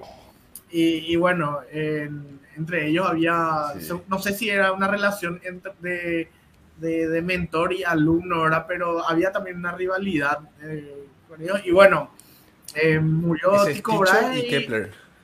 Sí, así mismo, murió Tico Brahe. Y bueno, y el astrónomo más famoso después de ese tiempo eh, se, quedó Kepler, ¿entendés? Y, y Tico es de los que se suelen decirle el último de los, o uno de los últimos de astrónomos a simple vista, ¿verdad? Porque en ese entonces no se desarrolló todavía bien como tal el telescopio. Eh, recién con Galileo tenemos el, telescopio astronómico, ahora el catalejo utilizado para la astronomía. Tacho Brahe tenía, era el dueño o el residía y mandaba en la Uraniborg, que era como el mayor observatorio terrestre que había en esa época, que no tenían telescopios, pero sí tenían así instrumentos de mediciones que usaban para medir ángulos y son catálogos, los catálogos más precisos para la época. Pero esto que tenía algo ahí con Kepler, no sabía, viejo. Eh. Un chismesazo del mundo científico. Sí, ¿verdad? Para que vean nomás que no, no, no todos somos perfectos, ¿verdad? Yo tampoco, evidentemente.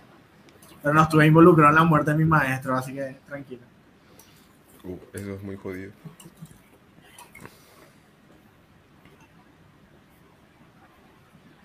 Ahí, espérate, voy a compartir lo que dice Walde. Che, Walde, yo le, le, invité ya para que se una y no, no se unió. Se hace del rogar.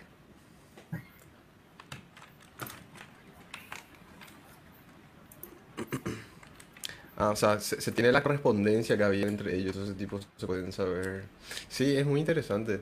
Eh, a ver, no Tenemos que, lo, lo que hay que hacer en algún momento, ¿verdad? Eh, hablar sobre, sobre bueno, eh, la astronomía más primitiva, ¿verdad? O sea, de la época de, de- de- Galileo, Kepler, Tycho, de Copérnico, de todo esto.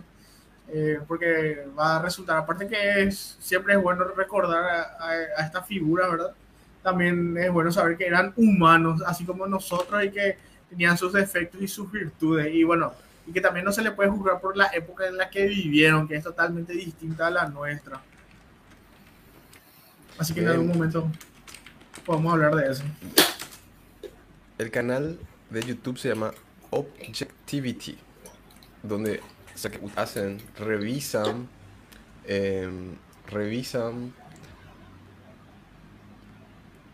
elementos, documentos, artefactos de la Royal Society of London, de la Real Academia o la Real Sociedad de Londres del 1500. Ellos tienen cartas, tienen sus los escritos, los papers, eh, las investigaciones que se enviaban para publicación, que algu- algunas que fueron publicadas y otras que no. Y se aprende muchísimo entre esas cosas. Tipo, eh, se puteaban, se traicionaban, se mandaban eh, roces, o sea, troces entre otros, ¿verdad? Que, que había así cartas que se enviaban al presidente de la, de la sociedad y que hablaba mal de otro y que no se le incluya a ese porque hizo tal cosa y así de tipo, de tipo de chisme y eso, ¿verdad? O sea que había todo eso en, en- entre estos grandes investigadores, ¿verdad? No siempre es...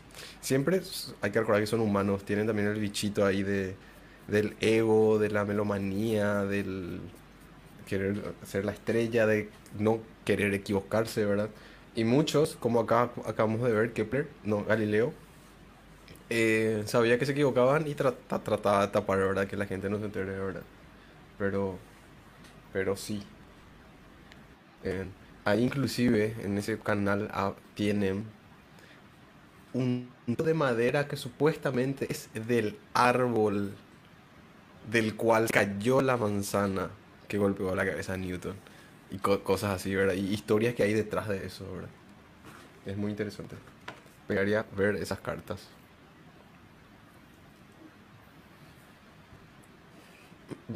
Bien.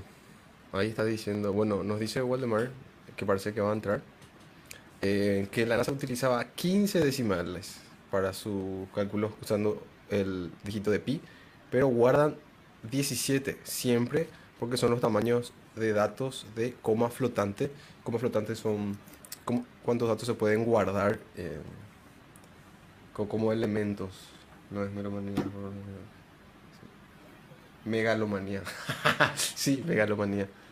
Entra Sí, pues, o sea, Waldemar, vamos a, a, a Me- me- el megalómeno eh, megalomanía. sí, se, se ajusta mal a lo que vos querías decir, Ron. Correcto. Pero bueno, yo tampoco no, manejo mucho Ponlo, esos, ponlo, ponlo, conceptos, así que tam- ponlo. por eso no te discutí tampoco. Pero ahora, para eso le tenemos a Walde.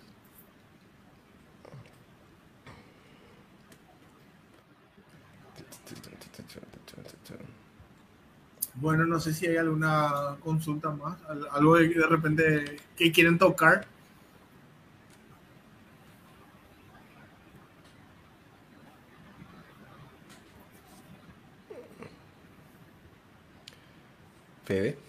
¿No? Yo estaba viendo eh, más información acerca de lo que estaba hablando hace unos días atrás con Walter, justamente en el grupo, de lo que eran esas, eh, ¿cómo decir? Esos brazos robóticos que de, se iban a estar implementando en la torre de SpaceX para atrapar el. Super Heavy. Ahí entró justamente Walter. Buenas noches muchachos, ¿cómo están? ¿Qué tal, Walde? Acá trabajando un poco, A full. a full, a full. Buenas, Valde, ¿qué tal? Eh, bueno, algo para extender un poco más, eh, ya que lo que dijo Ron recién sobre lo que escribí, eh, no, no es solo pi, digamos, de, de, todos los datos que se, que, se guardan, se guardan con, con 17 decimales, ¿verdad? Eh, que es, digamos, el tamaño normal del, de la palabra interna de los procesadores, ¿verdad?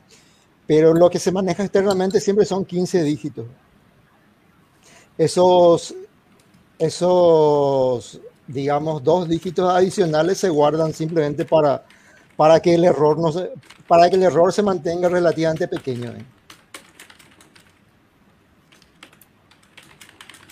Sí, estuve leyendo que eso en animales están alejados ya la incertidumbre, o sea, eh, la variación que cambia es ya ínfima, mínima. Tenía acá los números, pero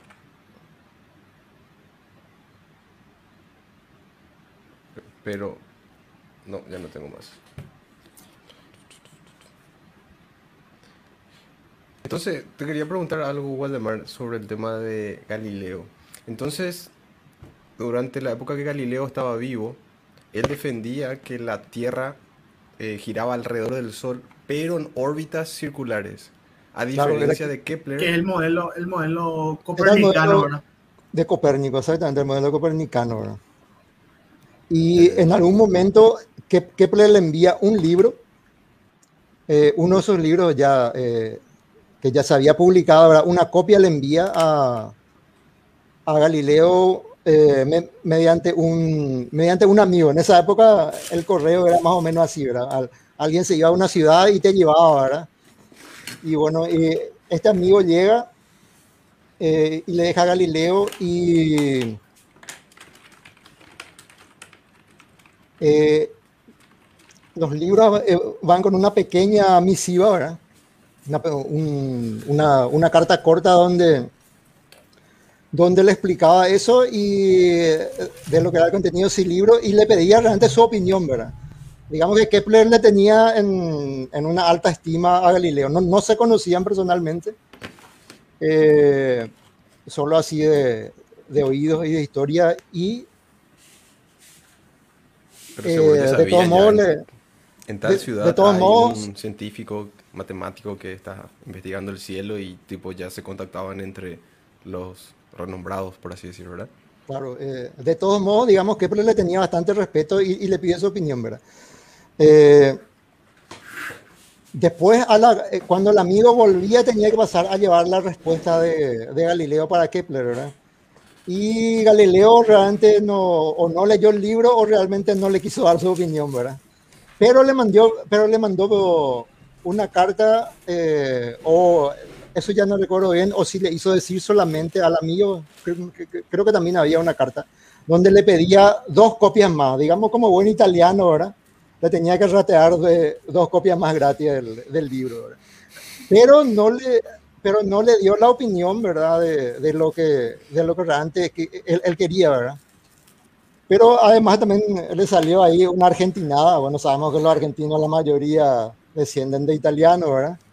Eh, y, le, y le, y a dos países enteros, boludo, así tipo. Sí, ah, eh, y, y le dijo también que él también ya estaba pensando en esas cosas que él estaba escribiendo en el libro, ¿verdad?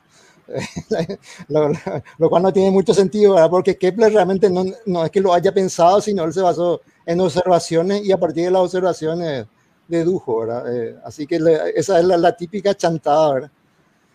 Y eh, así, entonces después de un tiempo Kepler le manda eh, de vuelta una copia, o sea, la, las otras dos copias que pidió, ¿verdad? nuevamente con una carta, ¿verdad? Sin, sin responderle nada de sus, otra, de, sus otros comentarios y le, y le dijo, eh, ah, había otra cosa que en, su primera carta Galileo se había quejado de que, de que como dije, que, de que él ya tenía esas ideas, pero no las estaba publicando, ¿verdad? Porque, digamos, tenía esos problemas que tenía ahí con, con, las, con las autoridades locales, digamos. Entonces, en, en su carta de respuesta, el Kepler le invita a, a publicarlo en Alemania, ¿verdad?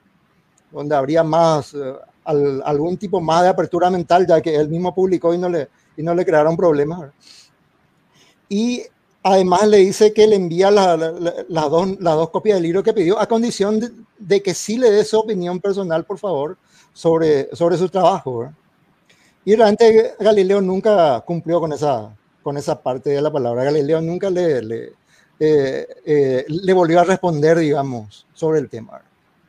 Y esa es todo, esa es la, el, el, lo corto, digamos, que hubo entre ellos. Estabas muteado, Ron. No Pero no fue con las observaciones de Galileo que determinaron que las eh, órbitas eran elípticas, ¿verdad? O sea, no, no, eh, fueron no, Kepler, eso fue Kepler. Eh, fue Kepler con las observaciones de, de Taiho, o Ticho, ¿verdad? Como estaban diciendo. Al, sí, yo le digo tic, tic, tic, no sé cómo yo le digo, Ticho, Tico, no me le digo porque no sé sí. cómo se pronuncia realmente. Taiho. Taiho, ahí está. Taiho. y bueno, digamos, y la idea es que eh, lo que sí se sabe que hizo Kepler, lo, de si le mató no, no sabemos. Se sabe que él murió con un problema de, de, digamos, por, una retención de, de, orina, ¿verdad? Pero lo que sí se sabe eh, por documento es que, que,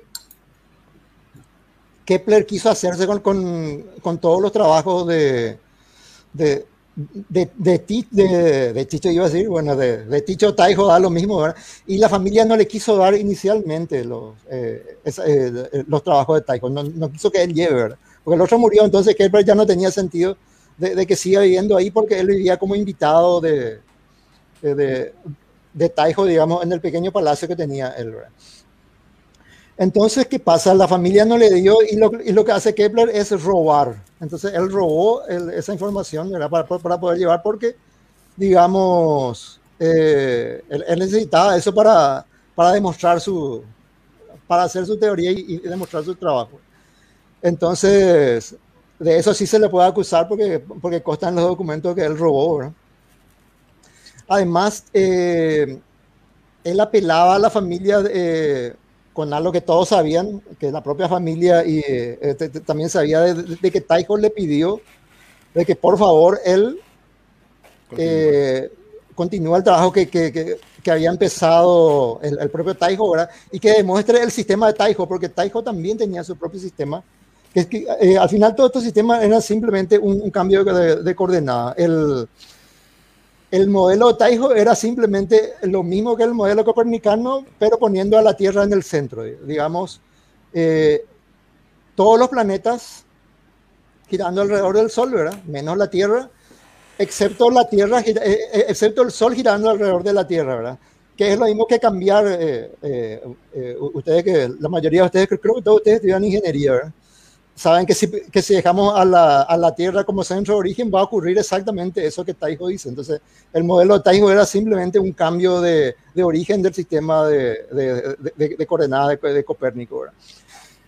Pero Kepler realmente lo que menos le interesaba era, era realmente probar la, la, la teoría de, de, Taiho porque él simplemente tenía su propio, su propio modelo que era, digamos, no eh, conjeturar nada como hacían, como hacían est estas otras. Eh, si se fijan, eh, Kepler, eh, eh, si se fijan, Galileo, Copérnico y el, propio Tycho simplemente conjeturaban, digamos, modelos, ¿verdad? No, no estaban midiendo. Y, Kepler sí sabía que midiendo, él, él, él, podía determinar lo que estaba pasando realmente ahí arriba. ¿verdad? Y el trabajo que hizo es, para su época, bastante impresionante, porque si ustedes piensan bien, él empieza determinando la órbita de Marte, ¿verdad?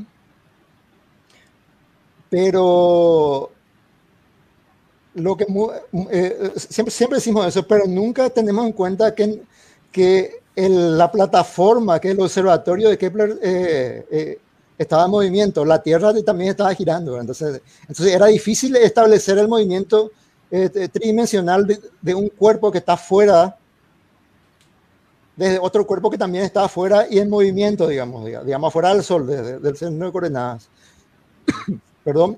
Y el, si uno se pone a ver, digamos, las páginas realmente de su trabajo, yo siempre le recomiendo a la gente que de repente agarren estos libros viejos y, y los miren. Eh, por más que de, de repente en algún alemán antiguo, algo por lo menos miren la figura que, que, que, que hacía él, ¿verdad?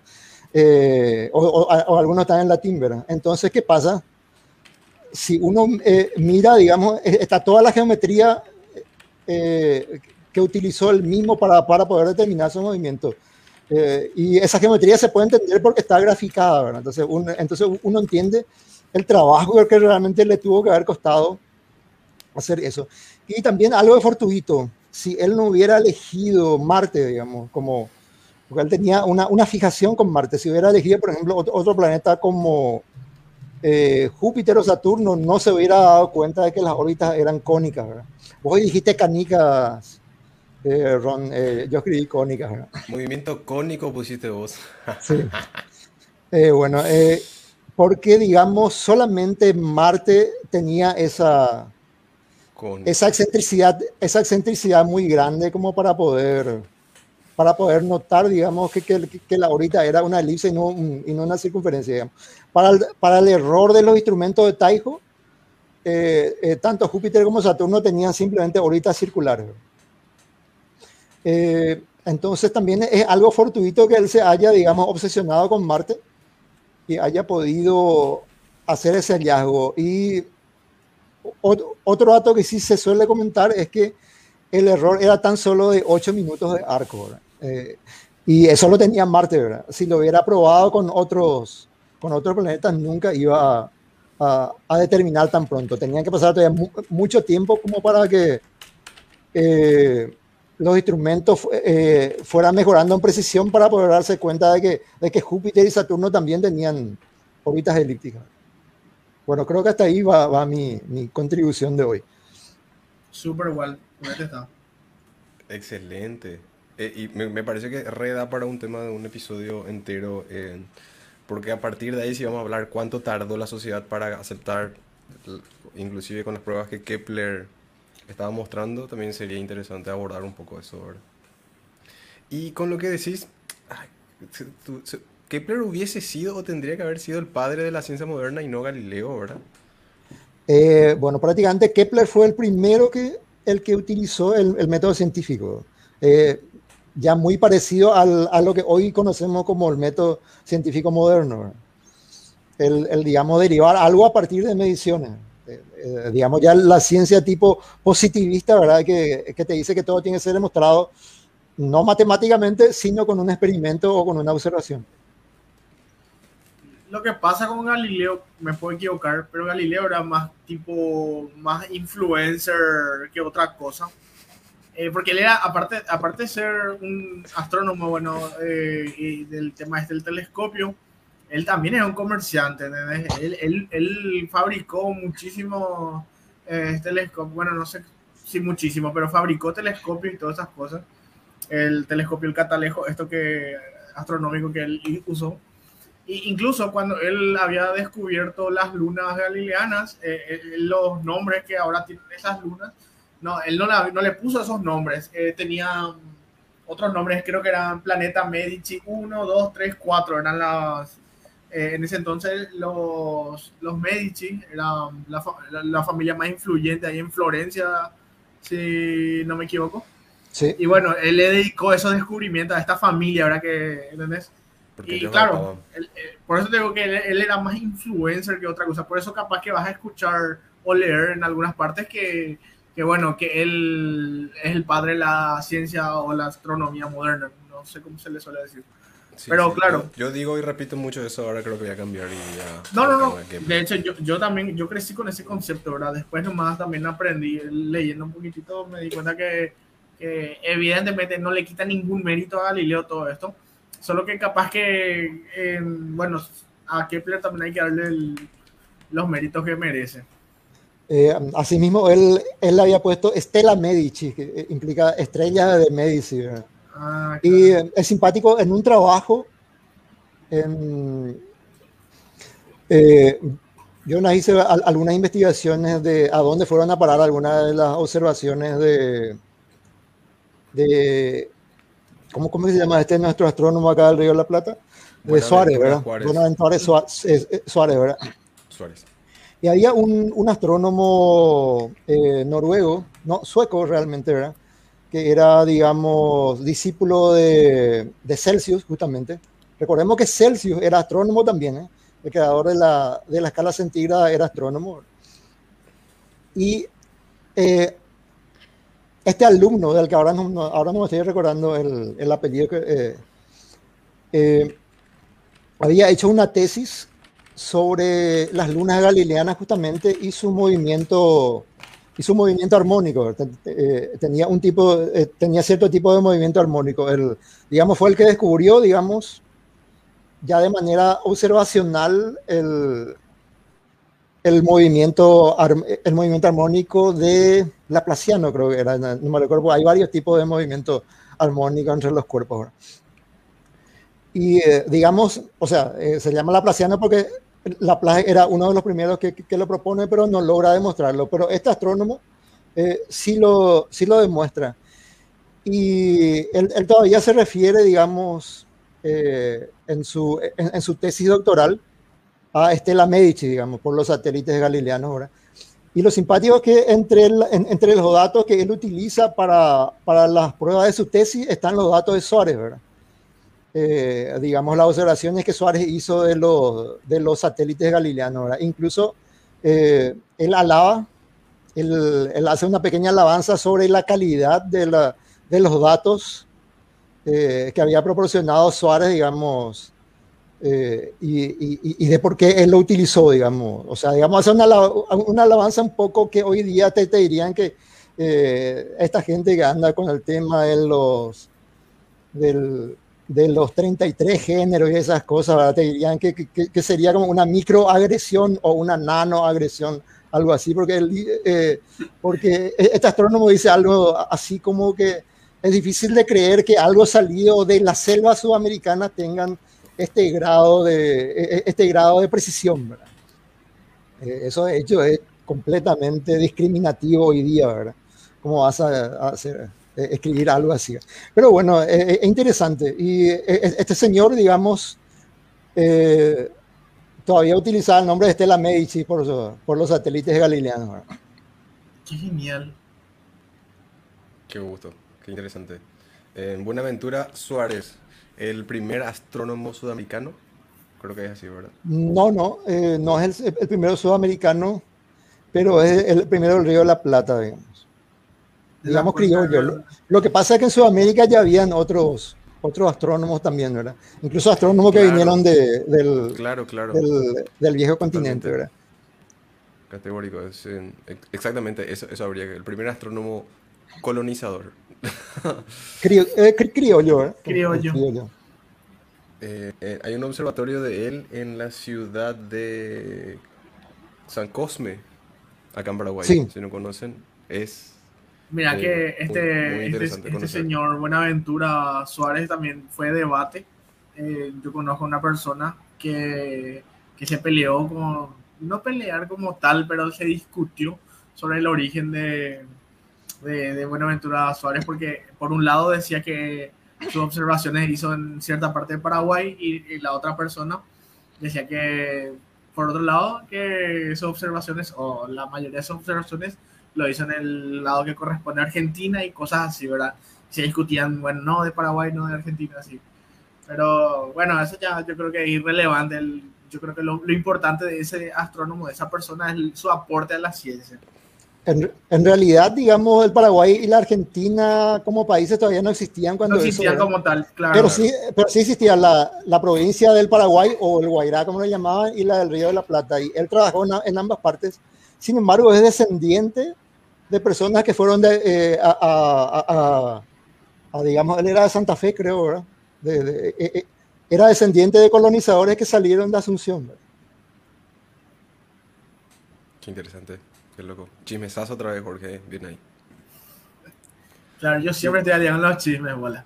Muy, muy, muy bueno. Eh, re da para volver a hablar de Suárez en el, en el futuro y Walde no puede hablar mucho más sobre él porque creo que... Suárez y Kepler dan para, para episodios propios, ¿verdad? Kepler tiene muchísimo también que, que, que comentarse y así como Suárez, ¿verdad? Fantástico. Gracias, Walde, por, por eh, unirte a la parte final del episodio y comentarnos esto, más que interesante. Y llegando a las tres horas de, de transmisión, creo que eh, llegamos al fin del episodio de hoy. Damos por concluido todos los temas que queríamos tocar, más las preguntas que nos hicieron, que estamos muy agradecidos por eso, y las personas que nos siguen hasta estas horas todos los viernes. Eh, mi nombre es Ronaldo Centurión. Pueden encontrarme en Instagram como Ronald-Zen. Muchas gracias por haber estado del otro lado. Despídense ustedes y cerramos. Ok. Gracias a todos los que se unieron. A Walde, pese a que estaba con mucho trabajo, se unió al final. Sí, vamos, Eh, Pedro, que ya se retiró temprano, y a Jorge Maidana, que no pudo conectarse hoy. Y el próximo viernes vamos a tratar de estar todos ya. Eh, a, los que, Maidana que lo mira por internet. a los amigos que comentaron y ayudaron mucho al dinamismo de la charla, ¿verdad? Alex, a Pablo, a todos. Y, y bueno, pueden seguirnos en YouTube, en Cósmicamente Podcast. Ahí púselo en el, en el banner para que nos ayuden a difundir y tener más seguidores y que empiecen a financiarnos y hagamos mejores los, los videos. Bueno, eh, es broma, pero si no quieren, pero si quieren, no es broma, ¿verdad? Eh, y bueno, a mí me pueden buscar en las redes sociales, en todas las redes sociales como Cósmica, eh, perdón, como Cosmos Sapiens Astronomía. Bueno, yo, eh, yo realmente estuve escuchando todo el, todo el episodio, por más que no me vení, lo estuve, mientras estaba trabajando, estuve escuchando, excepto cuando me fui a cenar, ¿verdad? ¿Qué Eh, eh, comí un, un pedacito de caballa y nada más, algo li- li- li- livianito nomás. Eh, y bueno, así que buenas noches a todos. Gracias, Walter. Fede. No hay nada más que agradecer a todos los que estuvieron presentes y a todos ustedes también. Y les esperamos el próximo viernes en otro capítulo y que no se olviden de suscribirse al canal en YouTube, Cósmicamente Podcast. Y como siempre, en- pueden encontrar mi página Científica en Facebook como en Instagram. Nada más. Muchísimas gracias a todos. Hasta el próximo viernes. Chau, chau. Gracias, gracias. Chau, chau, chau, muchachos. Hasta el próximo viernes. Hasta el próximo viernes.